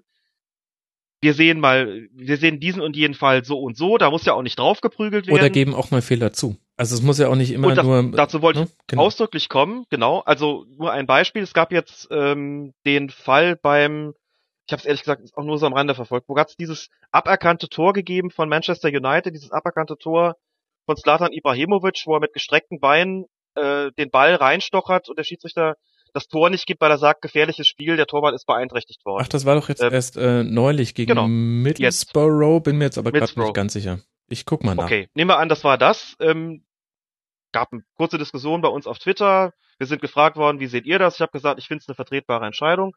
Howard Webb stellt sich hin und spricht von einer crazy decision Mhm. so, oder poor decision. Also richtig Klartext. Daran können sich die Leute dann reiben. Das ist sicherlich richtig, aber da ist dann schon auch noch mal eine etwas andere Debattenkultur. Klar, Profischiedsrichter und so weiter, aber ich finde es inzwischen, also sehe ich die, die Dinge auch etwas anders, als ich es noch vor drei, vier, fünf Jahren, als ich sie vor drei, vier, fünf Jahren gesehen habe, da hätte ich noch gesagt, gut, so dieses, das gehört auch gar nicht so in die Öffentlichkeit und wenn, dann äh, muss man das machen, um die Schiedsrichter zu verteidigen. Ich glaube, man kann mit einer offenen Debattenkultur eine ganze Menge erreichen und dazu gehört natürlich dann aber auch, dass man sagt, okay, da ist ein Fehler passiert, dann kann man aber auch hingehen und sagen, wir erklären kurz mal, wie dieser Fehler passieren konnte. Mhm. Ja, dann kann man ja sagen, wir wollen ihn damit überhaupt nicht entschuldigen, kann auch sagen, wir erwarten von unseren Schiedsrichtern, dass dieses und jenes auf diesem Niveau nicht passiert. Und trotzdem für die Öffentlichkeit, wir erklären jetzt kurz mal, wie konnte das überhaupt geschehen? Was hat dabei eine Rolle gespielt? Wo hat der Schiedsrichter gestanden? Was hat er für einen Blick gehabt? Wie ist er gelaufen? Tagesform etc. So, jetzt habt ihr wenigstens die Erklärung. Ihr kriegt es bei den Spielern ja vielleicht auch erklärt, äh, warum die sich jetzt in diesem taktischen System aus diesen und jenen Gründen nicht so wohlfühlen. Und so machen wir das mit unseren Schiedsrichtern jetzt auch. Und gleichzeitig geht, stellt man sich dann auch bitte hin und sagt, lieber Herr Tuchel, wenn Sie hier eine Foul-Debatte führen wollen, lieber Herr Watzke, wenn Sie glauben, Sie müssen hier unsere Schiedsrichter runterputzen, dann sagen wir Ihnen ganz klar, kümmern Sie sich doch bitte erstmal um Ihre eigenen Probleme. Wir haben ja auch Kritik zu leisten und äußern die auch. Aber bitte, wir wollen ja keine Ableckungsdebatten. Wir haben hervorragende Schiedsrichter. Und dass hier Fehler passiert sind, liegt an diesem und jenen Grund. Und im Übrigen mhm. ist die gelb-rote Karte gegen Marco Reus insbesondere unter Berücksichtigung der Originalgeschwindigkeit zu verteidigen. Eine Entscheidung, die wir mittragen. Deal with it, lebt damit und stellt euch nicht hin und erzählt irgendwas von, wie unglaublich das wäre, so äh, Ne? Da Alex, kam ja mit diesem Vergleich Kaufhausdetektiv. Beruhige dich, beruhige dich, Alex. Ähm, interessanterweise wäre das ja im Grunde das, was du dir äh, gerne wünschst, ist ja ehrlich gesagt genau das, was ihr mit Colinas Erben macht. Ihr erklärt viel, natürlich auch aus der Schiedsrichterperspektive und äh, es wäre fast komisch, wenn der Vorwurf nicht käme. Einige sagen dann, natürlich nimmt er immer erstmal den Schiedsrichter in Schutz wie man das sieht, vollkommen unbenommen, aber man bekommt auf jeden Fall ganz viel Hintergründe nochmal zu den Entscheidungen. Ich gucke seitdem viel häufiger darauf, wohin hat der Schiedsrichter geguckt, wie war das Blickfeld für das Schiedsrichtergespann. Damit erklärt sich schon so viel bei so vielen Entscheidungen. Oft sieht man, ah Mist, das konnte tatsächlich keiner von denen sehen, das konnte auch der Linienrichter nicht sehen. Okay, dann wird's halt wirklich schwierig. Finde ich ganz interessant. Ähm, deswegen an alle Hörer, die sich denken, ja, sowas muss es wirklich geben, hört Colinas Abend, da gibt es schon. Und vielleicht macht es der DFB ja auch noch eine Nummer größer. Alex, ähm, ein ganz kurzes Thema, ähm, weil ich glaube ehrlich gesagt, dafür brauchst du nicht mehr als vier Sätze. Thomas Tuchel hat das Thema aufgemacht, letztlich äh, die Tatsachenentscheidung zu kippen. Er, er sagt, Mar Marco Reus hätte nichts getan. Warum wird er dann vom DFB Sportgericht gesperrt? Ich glaube, du brauchst nicht mehr als vier Sätze, um mir, mhm. um kurz den Hörerinnen und Hörern zu erklären, warum an der Tatsachenentscheidung nicht gerüttelt werden sollte. Weiß ich gar nicht, ob ich das in vier Sätzen schaffe. Ich habe einen ganzen Artikel dazu geschrieben äh, für für Colinas Erben, den man auch auf der Seite entsprechend abrufen kann, wo es auch so ein bisschen um die Sache ging, um die Frage ging, muss man das im Profibereich möglicherweise anders handhaben als im Amateurbereich? Und ich glaube, dass es äh, sinnvoll ist, wenn ich jetzt nur vier Sätze habe oder auch fünf, doch ganz kurz mal in den Amateurbereich äh, zumindest zu gucken. Da kann man sich, glaube ich, vorstellen, wenn die Tatsachenentscheidung da gekippt würde, also zwar sehr schwer vorstellbar, weil das ja dann eben bedeuten würde, die Vereine hätten quasi ein umfassendes Einspruchsrecht. Sie könnten sich hinstellen und einfach sagen, wir akzeptieren jetzt hier gar nichts mehr, was auf dem Platz entschieden wird, sondern wir erheben jetzt Einspruch gegen alle möglichen Entscheidungen. Es hätte eine, ein, eine, eine Flut von Sportgerichtsverhandlungen, von Spruchkammerverhandlungen zöge das nach sich. Man kann sich, glaube ich, vorstellen, so könnte man keinen Spielbetrieb aufrechterhalten. Denn, und das ist vielleicht der Satz schlechthin, den man dazu sagen sollte, die Wahrheit ist auf dem Platz. Der Satz ist von Adi Preisler und der passt zur Tatsachenentscheidung ehrlich gesagt ziemlich gut, weil einfach klar ist, wenn das, die Partie abgepfiffen ist, dann wollen die Leute auch die Klarheit haben, das Spiel ist so und so ausgegangen, es ist mhm. jenes passiert und wir können nicht Dinge ähm, die auf dem Platz passieren, dann noch ewig in die Länge ziehen, indem wir noch wochenlang sozusagen darüber verhandeln, was da passiert ist. Und natürlich gibt es dann, kommt es zu Ungerechtigkeiten immer und immer wieder, weil man sagt, ah, der Schiedsrichter, der ja nur mit der Macht ausgestattet ist, diese Tatsachenentscheidung auf dem Platz zu treffen, der hat sich aber klar geirrt und das ist ungerecht, wenn das jetzt passiert. Die Tatsachenentscheidung gibt es letztlich natürlich nicht zuletzt deshalb, weil er, also der Schiedsrichter, geschützt werden soll. Ist doch klar, ich kann dir ganz viele Kollegen nennen, die sagen, wenn die Tatsachenentscheidung im Amateurbereich irgendwann mal kippt, dann hören wir sofort auf. Die sagen sich auch, wir fahren doch nicht jede Woche nach jedem Spiel zu einer Sportgerichtsverhandlung, um dann nochmal zu erklären, was wir da gepfiffen haben. Dann war weder die Zeit dafür noch die Lust. Das ist getroffen worden, um diesen Spielbetrieb überhaupt aufrecht äh, erhalten zu können, damit einfach klar ist, was da entschieden wird. Das hat auch Bestand, das ist nicht anfechtbar. Damit nach 90 Minuten die Sache auch beendet ist, für alle beendet ist und das Ganze nicht in irgendwelche Gerichtssäle verlagert wird, die dann in letzter Konsequenz darüber entscheiden. Genau, und so, so ist es ja auch im Profibereich. Also man könnte ja jetzt auch sagen, ja. naja, dann macht's halt bitte nur in den Profiligen. Aber da geht's ja auch darum, dass das, was wir hier die ganze Zeit besprechen, mhm. sind immer, also alles, sowohl Tore, Fouls, ähm, Fehlpässe und so weiter, es findet immer im Moment statt.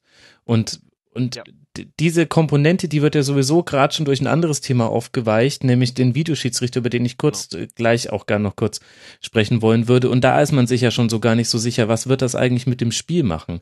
Und mhm. das gehört ja auch zum Fußball dazu. Alles, was passiert, es sind ähm, situative Entscheidungen. Dadurch werden Tore erzielt, dadurch werden ähm, Elfmeter gepfiffen oder eben auch nicht gepfiffen. Und es muss aber in dem Moment dann auch klar sein, was jetzt die Entscheidung ist und gleichzeitig haben Schiedsrichter sowieso, ähm, sie müssen eine gewisse Autorität haben. Sie haben sie qua der Regeln, also der Schiedsrichter ist so ein bisschen der Halbgott in Schwarz, ne, weil er kann im Grunde alles tun. Aber es ist auch nicht so, dass der Schiedsrichter nicht selbst keiner äh, keiner Beurteilung unterläge. Das haben wir vorhin schon angesprochen. Das ist ein Irrglaube, von dem sollte man sich verabschieden. Also jemand, der eine, eine schlimme Fehlentscheidung macht, nur weil er sich als Halbgott in Schwarz fühlt, der wird, äh, der wird dafür tatsächlich abgestraft. Das ist auch relativ knallhart. Da kann man mal gucken, was mit Schiedsrichtern passiert ist, die so richtig krasse Fehlentscheidungen hatten. Ähm, da muss man dann immer erstmal ein paar Spieltage warten, bis die überhaupt erstmal wieder in der Bundesliga pfeifen, meistens. Und ähm, da hängt ja viel dran.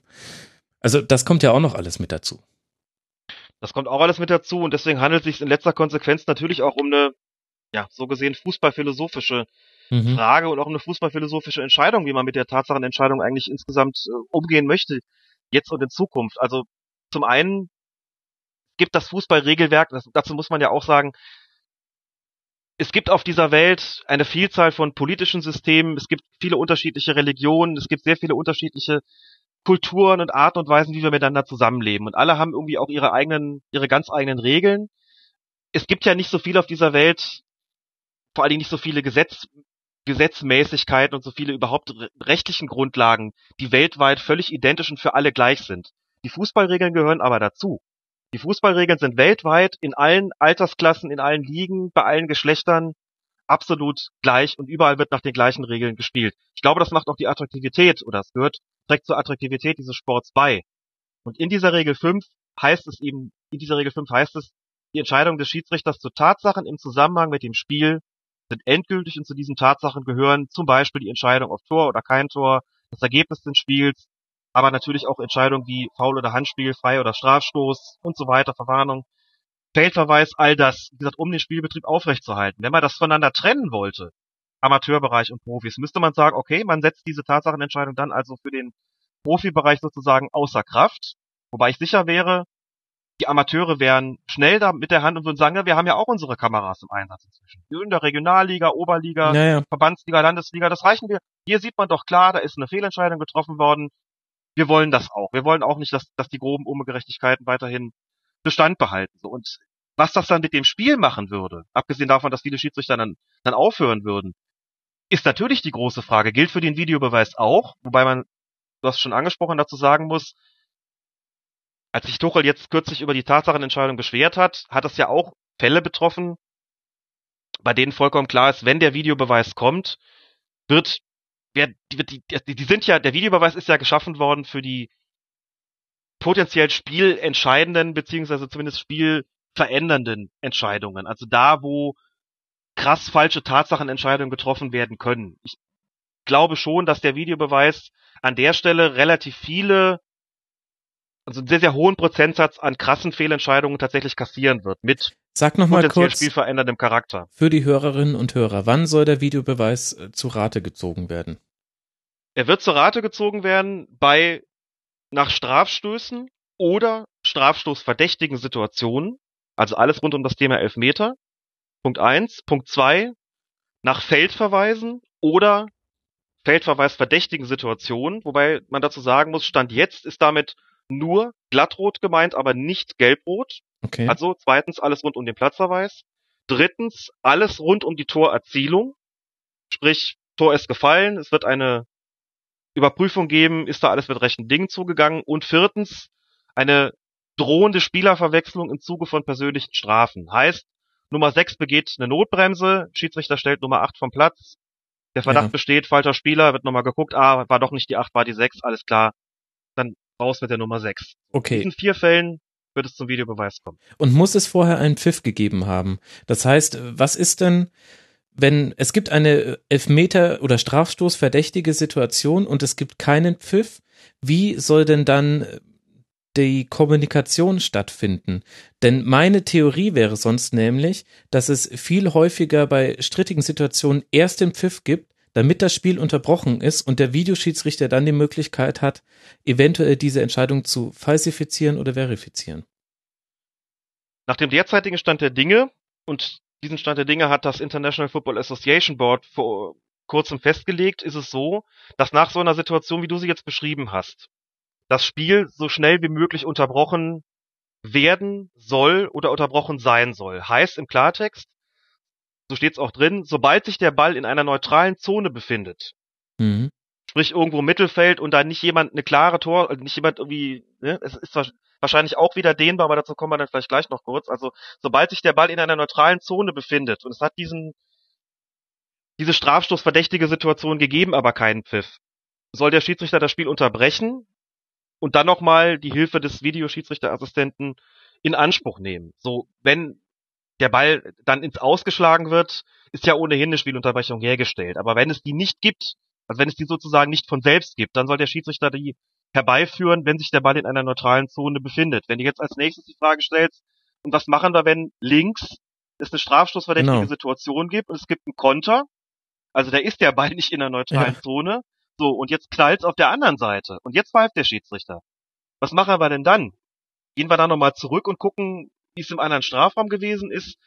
Kann ich dir sagen, Stand jetzt ist die Entscheidung ja, was dazu führen könnte, dass der eine Elfmeter auf der rechten Seite zurückgenommen wird und auf der anderen Seite der linken nämlich gegeben wird. Mhm. Es kann sich aber auch noch bis zur Einführung in der Bundesliga etwas ändern, denn das ist alles momentan noch in der Testphase, das muss man auch klar sagen. Mhm. Momentan ist es in der Bundesliga so, an jedem Samstagnachmittag, an dem Spielbetrieb ist, sind inzwischen vier Bundesliga-Schiedsrichter und auch nur die betrifft es im Moment, vier Bundesliga-Schiedsrichter in einem Studio in Köln. Alle gucken sich je, je ein Spiel an, es sind ja immer fünf, gucken sich je ein Spiel an. Helmut Krug ist auch da, macht ein bisschen Supervising sozusagen und notieren sich, was gibt's überhaupt für Situationen, bei denen hier der Eingriff erforderlich wäre und wie würde man diese Situation denn dann in der Online-Phase sozusagen lösen. Es gibt jetzt eine, kommt jetzt eine, eine Erweiterung der Testphase dazu oder zweite Testphase, nenn es wie du es willst. Die können jetzt auch den Sprechfunkverkehr ihrer Kollegen mithören. Mhm. Aber nur in die eine Richtung. Das heißt, sie können nicht ihren Kollegen irgendwas sagen, logisch. Sie können aber jetzt mithören, was da das Gespann bespricht auf dem Platz. Also das können sie mithören, weil das natürlich auch auch was mit ihnen macht sozusagen, ne? Auch was mit dem Videoassistenten machen sie, das jetzt in ihre Beobachtungen, in ihre Auswertungen mit einfließen soll. Was wird da eigentlich gesprochen und inwieweit beeinflusst das möglicherweise auch die ja. Entscheidung des Videoschiedsrichterassistenten? So. Also, Also da ich bin da- momentan noch ist, gibt's noch einige Unklarheiten. Ich, ich bin da sehr gespannt, wie sich das aufs Spiel auswirken wird. Ich glaube, so wie alle. Ich denke, ähm, wir müssen jetzt, glaube ich, die Timo Werner Sache jetzt nicht nochmal neu auspacken. Da ist sich Mhm. jeder einig, das war eine, das war eine Schwalbe und hätte keinen Strafstoß geben sollen und war dementsprechend auch eine Fehlentscheidung. Interessant war die Debatte danach, hätte der Spieler dem Schiri was sagen sollen und da gab es eine Szene mit Petersen gegen Darmstadt am darauffolgenden Spieltag. Alles nicht so einfach, aber alles auch ehrlich gesagt schon relativ breit äh, diskutiert. Ähm, Eine, eine Sache noch zum Videobeweis, weil die, weil die wirklich wichtig ist, was das Prozedere betrifft. Mhm. Ähm, und da sind so diese Richtlinien, die das IFAB rausgegeben hat, auch ganz interessant. Ähm, einfach nur ganz kurz, wenn der Schiedsrichter sich dann noch mal eine Szene anguckt, also er kann dem der Empfehlung des Videoschiedsrichterassistenten folgen, es kann aber auch dazu kommen, dass es heißt, guckst dir am besten noch mal selbst am Spielfeldrand an.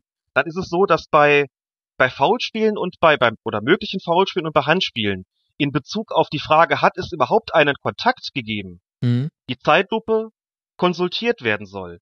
Hinsichtlich der Frage beim Handspiel Absicht ja, nein und beim Foulspiel Intensität sollen sich die Schiedsrichter das aber ausdrücklich in der Originalgeschwindigkeit nochmal angucken. Die Zeitlupe ist eigentlich nur dafür da, um zu beurteilen, ob es überhaupt zu einem Kontakt gekommen ist. Was bedeuten würde im Übrigen, dass bei so einer Geschichte wie mit Marco Reus mit der gelb-roten Karte, Knut Kircher hat kürzlich in dem Interview gesagt, er sei sich sicher, dass diese gelb-rote Karte zurückgenommen worden wäre mit Videobeweis. Mhm. Ähm, wer bin ich, Knut Kircher zu widersprechen, diesem großartigen und erfahrenen Mann? Und trotzdem würde ich sagen, das glaube ich ehrlich gesagt nicht, denn ja. wenn der sich das in der Originalgeschwindigkeit nochmal anguckt, dann habe ich da meine Zweifel. Mir ist das, war das deswegen wichtig, es nochmal zu sagen, weil in dieser, in diesem Leitfaden, in diesem, ähm, diesen Anweisungen des IFAB im Grunde klar gesagt wird, die Zeitlupe kann den Eindruck auch verzerren und deswegen sollen die Schiedsrichter sich das äh, grundsätzlich lieber nochmal in der Originalgeschwindigkeit angucken. Das ist ein Statement, das damit gesetzt wird und das finde ich wichtig auch für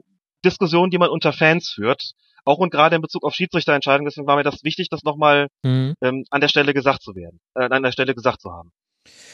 Ja, und ich frage mich tatsächlich, ob wir mehr Pfiffe erleben werden. Eben gerade aufgrund der Tatsache, dass es heutzutage sehr, sehr schnell gehen kann. Ich glaube, es gibt ganz, ganz viele Situationen, äh, bei denen Ball dann sowieso äh, gleich ins Ausgeklärt wird oder ähm, es, ein, es eine Unterbrechung irgendeiner Art gibt, Abstoß, Eckball und so weiter. Da kann man dann kurz sagen, okay, jetzt möchte ich hier nochmal kurz drauf schauen. Hm. Meinem Gefühl nach hätte ich aber gesagt, ich glaube, die Schiedsrichter können sich ein mögliches Problem dann vermeiden, indem sie häufiger mal pfeifen. Ich finde, das waren auch die größten Entscheidungen, äh, wo, über die diskutiert wurde, jetzt jenseits der großen Themen, die wir jetzt gerade schon alle angesprochen haben. Das waren allesamt äh, Strafstoßentscheidungen, die nicht gegeben wurden oder die gegeben wurden. Ein Beispiel, was vielleicht viele Hörerinnen und Hörer noch im Kopf haben, ist ein Foul an Marco Höger im Strafraum von Werder Bremen am Stand von 1 zu 1. Ich glaube in der 90. Minute. Das hätte das 2 zu 1 sein können. Meinem Gefühl nach hätte ich gesagt, als Schiedsrichter, da pfeife ich dann erstmal und lasse nochmal jemanden drauf gucken oder gucke dann selber eben drauf, je nachdem, wie es dann genau alles geregelt werden wird. Weil ich dann eben auch einfach ausschließen kann, dass jetzt nicht in der Spielfortsetzung irgendetwas passiert, was es sehr, sehr schwierig macht, nochmal irgendwie das Rad zurückzudrehen. Also im blödsten Fall macht eben Serge Gnabry im Kontra dann im Konter das 2 zu 1 für Werder und noch während die Tormusik läuft, sagt der Schiri hier, ich muss aber erst noch mal gucken, was kurz vorher da im Strafraum passiert ist. Ach, guck mal an, ähm, dann äh, bitte auf der Anzeigetafel äh, macht mal lieber 1 zu 1 und jetzt hier bitte äh, Strafstoß und ach, übrigens, Sie kriegen gelb-rot. Ähm, ähm, warum pfeifen Sie hier denn alle? Ich verstehe mein eigenes Wort nicht mehr. Was ist denn hier los? Ach, grüß Gott, Herr Watzke, was wollen Sie denn hier? Na, also, muss zu verkürzen. Also das ist, das Horror! Ist, ja, Horror, genau. ja, tatsächlich. Also ich glaube tatsächlich diese diese ganze Videokiste. Ich glaube, ähm, jeder hat da seine eigene Meinung dazu. Man kann auch äh, in im Laufe der ähm, der Colinas äh, Erben der vielen Folgen kann man ja auch mitverfolgen, wie du da deine Meinung immer stückweise veränderst. Das ist sehr, sehr spannend gewesen und ich gehe da auch einen großen Teil mit. Es gibt viele Situationen, wo es uns helfen wird und wo es dann die Schiedsrichter auch entlastet, aber es wird definitiv etwas mit dem Spiel machen. Und da bin ich echt gespannt, wie sich das dann kennzeichnet. Das bin ich auch. Ich ähm, hatte kürzlich das Vergnügen mit äh, einer, einer langen gemeinsamen Zugfahrt mit dem Rote Brause-Blogger, mm. Matthias mhm. Giesling, der gesagt hat, ich habe noch kein einziges vernünftiges Argument gehört gegen den Videobeweis. Äh, da lagen wir schon auseinander ich weiß natürlich auch, was er meint, und er hat es auch entsprechend begründet und würde halt auch sagen, genau dieser Punkt, was macht das eigentlich mit dem Spiel, ist natürlich einer, von dem man heute noch nicht so genau sagen kann, wie er eigentlich genau aussehen wird. Also du hast zum Beispiel gerade gesagt, die Schiedsrichter werden mehr pfeifen. Ich würde dem zustimmen, beziehungsweise würde sagen, ich glaube, dass dieser, der Spruch, der bis jetzt ja eigentlich nur als Mythos existiert, als Medialer, im Zweifel für den Angreifer, also mhm. ne, das, was ja immer in den Medien gesagt wird, der existiert, nochmal, der existiert, diese Anweisung existiert so nicht. Das kann aber gut sein, dass sich das demnächst ändert. Ähm, die Strafraumsituation, die du ge geschildert hast, ach, dann pfeife ich mal. Wenn es keiner war, dann wird's halt zurückgenommen, okay. Also ich pfeife dann oder ich verhalte mich vielleicht als Schiedsrichter genau so, dass ich dem die Torchance in keinem Fall kaputt mache. Was beispielsweise beim Abseits bedeuten würde, wenn es irgendwie knapp ist, dass ich vielleicht laufe. Genau, genau. Denn ähm, wenn der Ball dann in der Kiste liegt und ich überprüfe das und stelle fest, ach, Abseits, dann nehme ich es halt zurück. Wenn ich die, die Fahne gehoben habe als Schiedsrichterassistent und als Schiedsrichter gepfiffen habe und stellt sich raus, war doch kein Abseits, dann kann ich die Torchance nicht wiederherstellen.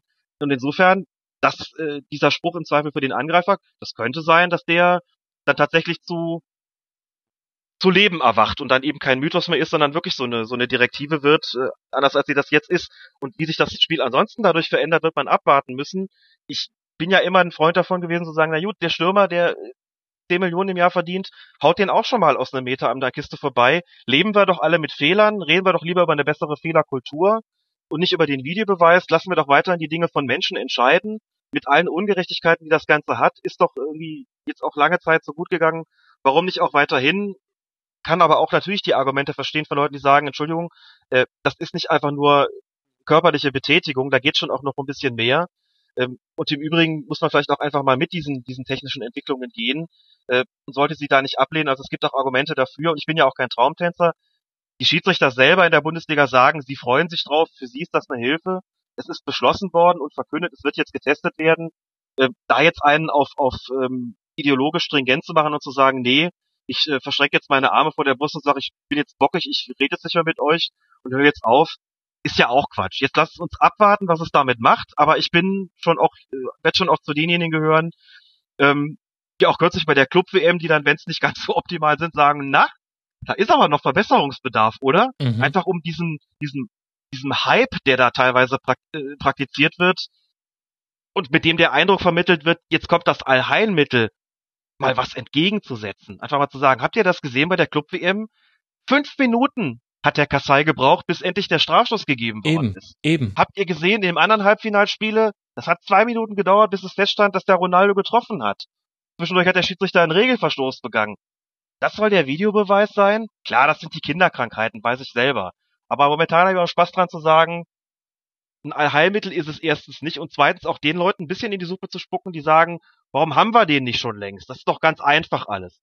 Da sagen, ja, wenn es so einfach wäre, dann würden aber nicht Leute wie Spitzenschiedsrichter wie Kassai viereinhalb Minuten brauchen, um das Ding dann letztlich da korrekt zu entscheiden. Also macht mal halblang, das muss man gescheit testen, sonst wird das Erwachen aber ganz, ganz schlimm sein und alle werden sagen, warum haben wir das nicht eigentlich länger ausprobiert? So, insofern naja. schön die Ruhe und mal gucken, wie sich's entwickelt, aber ich finde, man kann da auch weiterhin eine kritische Herangehensweise haben. Also es wird definitiv einiges verändern. Ähm, allein äh, Derzeit werden äh, zur ersten Halbzeit wird schön mit einer Minute Nachspielzeit in allen Stadien der Bundesliga abgepfiffen. Lass mal in zwei Stadien äh, eine Videobeweisentscheidung gefallen sein und die eine war irgendwie fünf Minuten, die andere zwei Minuten. Da wird sich einiges verändern. Wir werden es beobachten. Wir werden definitiv weiter diskutieren können über den Fußball. Ein Spiel müssen wir noch kurz ansprechen, ähm, denn das gehört äh, zu dieser Schiedsrichterhinrunde mit dazu und das haben wir in der Thematik noch nicht ganz behandelt, nämlich Christian Dinger pfeift das Spiel Eintracht Frankfurt gegen die TSG Hoffenheim. Wir haben vorhin schon darüber gesprochen, ein Spiel, was ihm entglitten ist. Es gab erst in der zweiten Halbzeit gelbe Karten, davon dann aber gleich eine ganze Reihe und es gab aber schon vorher Fouls, Tätlichkeiten, normale Spielfouls, eine sehr aufgehitzte Stimmung.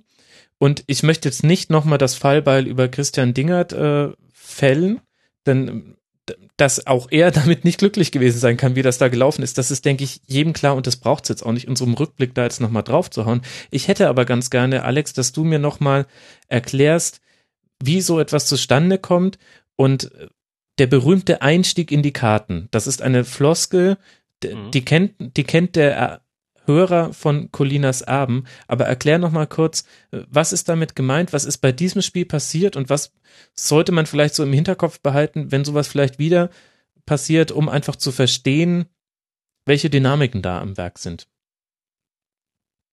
Mit dem Einstieg in die persönlichen Strafen ist ja letztlich gemeint, den möglichst perfekten Zeitpunkt äh, zu erwischen, an dem man das erste Mal, in der Regel wird es eine gelbe Karte sein, die man dann zeigt, eben zeigt um damit äh, auch, auch optisch deutlich zu machen, hier äh, werden die Grenzen ganz klar gesetzt und die dürfen nicht überschritten werden, ohne dass es wirklich eine disziplinarische Maßnahme gibt. So und damit äh, steuert und lenkt man natürlich auch so ein Spiel in den entsprechenden Bahnen und das hat Christian Dingert verpasst, wobei das nicht nicht immer so ganz klar zu beantworten ist, warum eigentlich? Denn es gibt solche Spiele, da hast du eine Abfolge von Grenzfällen, wo du sagst, ah, zeige ich da jetzt schon gelb? Ist das jetzt schon eine Situation, wo ich sage, das ist mir zu viel?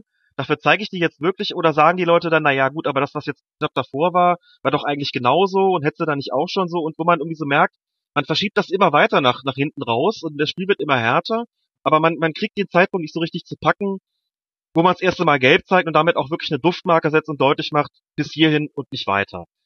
Das wäre so der Klassiker, äh, wo man hinterher sagen würde, den, er hat irgendwie den Zeitpunkt verpasst, ohne dass man es klar sagen könnte.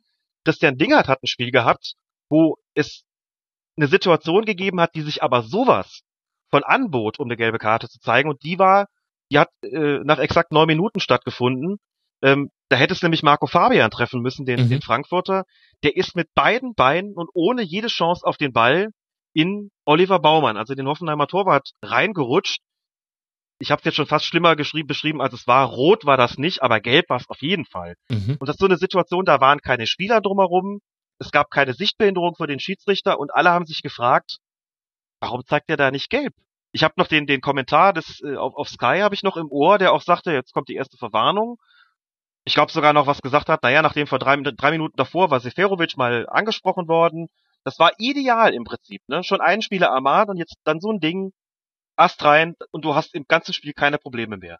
So, und dann zu erklären, warum er die da nicht gezeigt hat, das kann ich nicht. Denn das kann man wirklich nur, ich habe solche Situationen auch gehabt, wo, die, wo du hinterher gefragt wirst von Beobachter, kannst du mir erklären, warum du da nicht gezogen hast? Und du im Grunde genommen da sitzt in der Kabine und du guckst den an und sagst nur, ich weiß es auch nicht, Blackout. Mhm. Ja gut, ich, ich habe geglaubt in der Situation, er ist ja hingegangen und hat den den Fabian doch mal angesprochen und wird wahrscheinlich würde wahrscheinlich sowas sagen wie, ich habe geglaubt, ich komme mal mit einer Ermahnung aus. Ich wollte nicht zu früh damit loslegen. Ähm, für mich war irgendwie der Versuch doch erkennbar, den Ball zu spielen.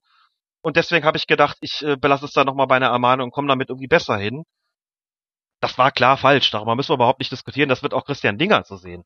Äh, aber weißt du, worüber was, wir was diskutieren sollten, wie ich finde? Denn ähm, also du hast ja jetzt schon klar gesagt, okay, Fehler und äh, ich habe ja auch schon äh, gesagt, ähm, äh, ganz schreckliches Spiel, auch für den Schiedsrichter hat vom Kicker die Note 6 bekommen. Wenn der Kicker diese Note auspackt, dann hat das anders als bei anderen Medien dann schon meistens auch einen, einen sachlichen Hintergrund. Was ich aber interessant finde, und das geht so in Richtung auch einer Hörerfrage, die wir von Clancy bekommen haben, ist aber nach so einem Spiel wird dann zu Recht über den Schiedsrichter gesprochen, aber vollkommen zu Unrecht viel zu selten darüber, dass sich die Spieler aufgeführt haben wie Sau. Also und jetzt frage ich mich, sehe ich das jetzt zu hart? Ich meine, klar, du hast jetzt die Schiri-Perspektive und bist wahrscheinlich eher geneigt, mir zuzustimmen, aber ich finde, das ist ein, ein blinder Fleck in der medialen Berichterstattung, dass wir bei, bei Schiedsrichterentscheidungen, gerade wenn es um Faust und um Tätlichkeiten geht, viel zu selten sagen, ähm, wir sagen immer, das Spiel ist ihm entglitten, der Schiedsrichter hatte daran Schuld oder ähm, teilweise wurde es sogar äh, fast so geschrieben, als hätte Christian Dinger das gefördert. Aber die, die die Faust begeben, die, die sich über die Grenze begeben, das sind ja immer noch die Spieler. Und die wurden mir ehrlich gesagt bei dem Spiel zu wenig in die Pflicht genommen, denn das war einfach furchtbar. Was, und, und als er dann mit Karten quasi um sich geschmissen hat, wie beim Poker, und äh, es dann irgendwann hatte jeder so ein Vollhaus auf der Hand, jeder der Mannschaften, äh, selbst dann haben sich die Spieler nicht einbekommen. Da kann man natürlich sagen, dass äh, das hat damit zu tun, wie spät er in die persönlichen Strafen eingestiegen ist, aber trotzdem könnte ich doch vielleicht auch von den Spielern erwarten, dass sie, dass sie so sich nicht immer diese Regelübertretung so ausnutzen. Das sollte man meinen, dass man das kann. Offensichtlich kann man es dann irgendwie doch nicht, weil die Spieler dafür zu sehr auf den eigenen Vorteil bedacht sind und die Spielräume, die man ihnen gewährt, als Schiedsrichter natürlich auch, auch ausnutzen. Deswegen ist es ja auch so wichtig, dass man als Schiedsrichter da eine sehr gründliche und eine sehr genaue Spielkontrolle hat und natürlich auch die Akzeptanz für seine Entscheidungen, einfach um das im Rahmen zu halten. Und das ist natürlich insbesondere im bezahlten Fußball recht naheliegend, dass die Spieler einfach da versuchen, alles auszunutzen, was man ihnen sozusagen an die Hand gibt. Was äh, keineswegs einen dann auch sicherlich moralisch gearteten Appell überflüssig macht. Im Gegenteil, stimme dir da vollkommen zu, dass das eigentlich im Vordergrund zu stehen hätte, bevor man auf den Schiedsrichter losgeht. Ähm, meine Schiedsrichterperspektive bedeutet eigentlich zweierlei. Sie bedeutet zum einen, ich habe es tatsächlich auch bei der Kolumne für ntv.de nach vorne gestellt. Ich habe tatsächlich auch vorne, vorne als erstes geschrieben, klar, die Schuld dafür, für diese Knüppelei, hat man in erster Linie bei den Spielern zu suchen. Das ist überhaupt keine Frage. Aber wenn wir darüber sprechen, ähm, wie beurteilt man denn die, die Leistung des Schiedsrichters, dann muss man natürlich schon davon ausgehen, dass er die Pflicht hat und die Aufgabe hat, dafür zu sorgen, dass es dazu gar nicht kommt mit seinen Mitteln. So, das äh, nimmt die Spieler ja nicht aus der Kritik, im, also überhaupt nicht. Aber natürlich muss man dann noch sagen, okay, welche Mittel hat ein Schiedsrichter denn, das irgendwie einzudämmen und inwieweit hat er diese Mittel denn ausgenutzt und hat er das gut gemacht äh, oder hat er es eben weniger gut gemacht? Und in diesem Fall war es halt mal weniger gut. Aber nochmal, das nimmt die Schiedsrichter, äh, nimmt die Spieler natürlich absolut nicht aus der Pflicht. Die könnten ja auch mal so auf den Gedanken kommen, okay, heute haben wir wirklich einen, riesigen Spielraum und das tut der ganzen Sache gerade offensichtlich überhaupt nicht gut. Aber dann ist es natürlich auch so, dass beide versuchen, das maximal für sich zu nutzen und vielleicht auch ein bisschen glauben, dass sie dem Gegner damit äh, einschüchtern oder überhaupt in die Schranken weisen können mit einer besonders harten Spielweise, die dann ungeahndet bleibt. Aber dann ist es dann auch, und das muss man dann aus der Schiedsrichterperspektive eben auch sagen, die Aufgabe des Schiedsrichters da, klare Grenzen zu definieren mhm. unter Zuhilfenahme des Regelwerks und sie dann eben auch durchzusetzen. Und das ist in diesem Fall unterblieben. Deswegen kann man dem Schiedsrichter die Kritik an dieser Stelle natürlich auch nicht ersparen. Aber Christian Dingert ist ein sehr erfahrener Bundesliga-Schiedsrichter, einer, der schon lange dabei ist und äh, der wird das gemeinsam mit seinem Coach entsprechend aufgearbeitet haben und auch ganz genau wissen, was da schiefgelaufen ist und was er beim nächsten Mal anders machen muss. Aber ähm, das wäre dann, es wäre ganz nett und das passiert natürlich dann gerade nicht. Während der Schiedsrichter das sicherlich kritisch aufarbeitet, bin ich mir nicht so sicher, ob die Spieler an sich dann nicht nur ihre sportliche Leistung aufgearbeitet haben in diesem Spiel, sondern auch mal drüber gesprochen haben, was haben wir eigentlich dazu beigetragen, dass das so ausgeartet ist. Und ich mhm. fürchte, das ist nicht geschehen. Vermutlich, zumindest nicht, zumindest nicht im Lichte der Öffentlichkeit. Alex, Vielen, vielen, vielen lieben Dank. Ich hoffe ja ehrlich gesagt sehr, dass das für die Hörerinnen und Hörer genauso kurzweilig ist, ähm, dir zuzuhören wie für mich. Wir haben wesentlich länger aufgenommen, als das geplant war. Kleiner Insight. Ich wollte nach Aufnahme dieses Takes entscheiden, ob es den Rasenfunk Royal in diesem Jahr in vier Teilen oder in fünf Teilen geben wird. Diese Entscheidung fiel vor einer Stunde. es müssen fünf Teile werden. Ähm, denn sonst wird der vierte Teil nämlich zu lang, dann äh, das ist technisch dann tatsächlich gar nicht mehr machbar. Alex, vielen herzlichen Dank, dass du uns diese Einblicke gegeben hast.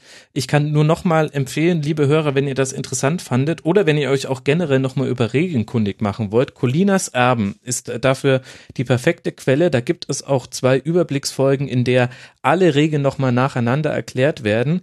Das ähm, würde ich sagen, so zusammen mit dem Taktik-Tribünengespräch ist das so ein bisschen das Grundrüstzeug, mit dem man sich eigentlich ausstatten könnte als Fußballfan. Sage ich natürlich auch leicht eigennützig.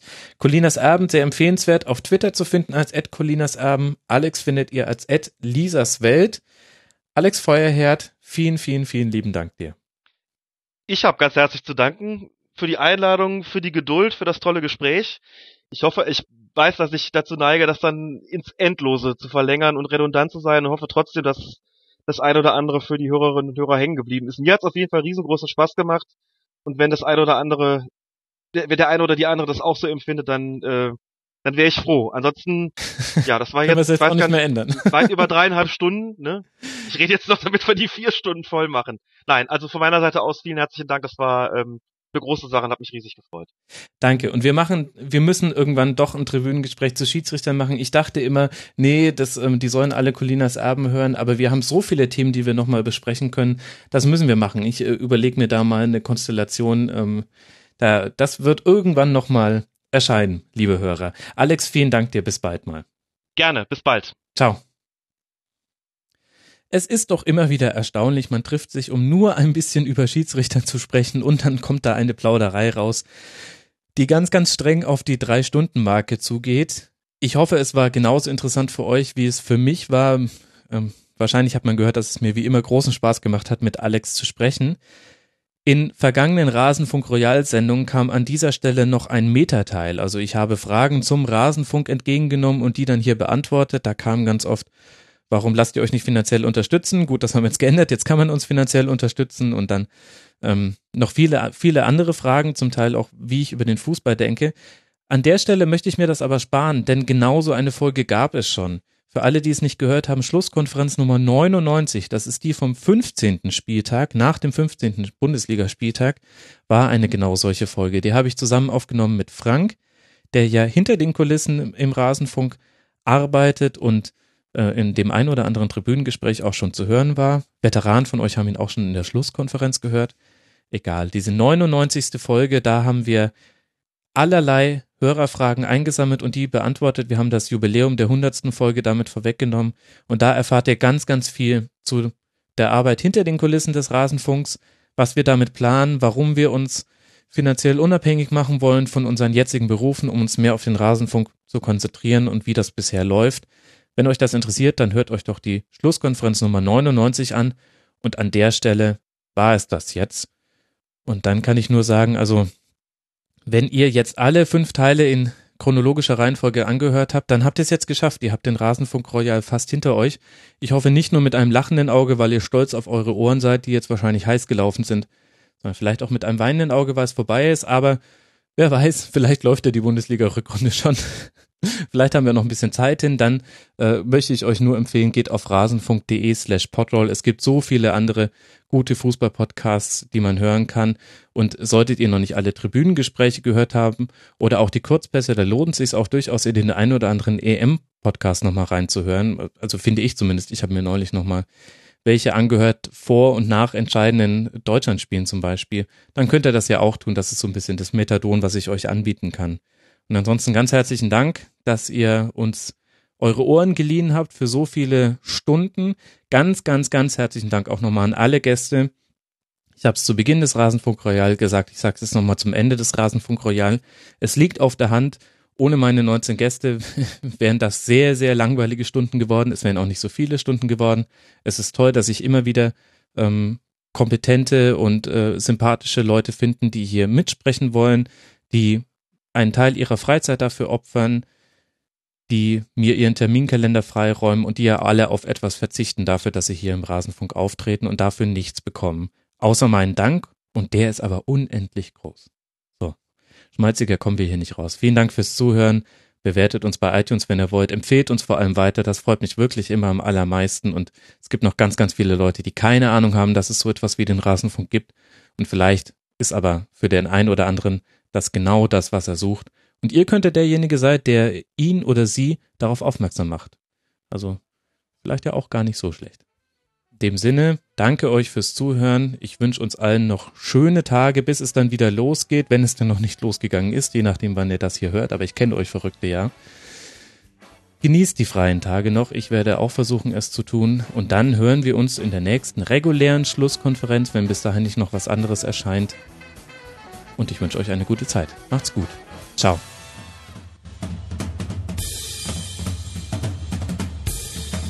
Das war die Rasenfunk-Schlusskonferenz. Wir gehen nun zurück in die angeschlossenen Funkhäuser.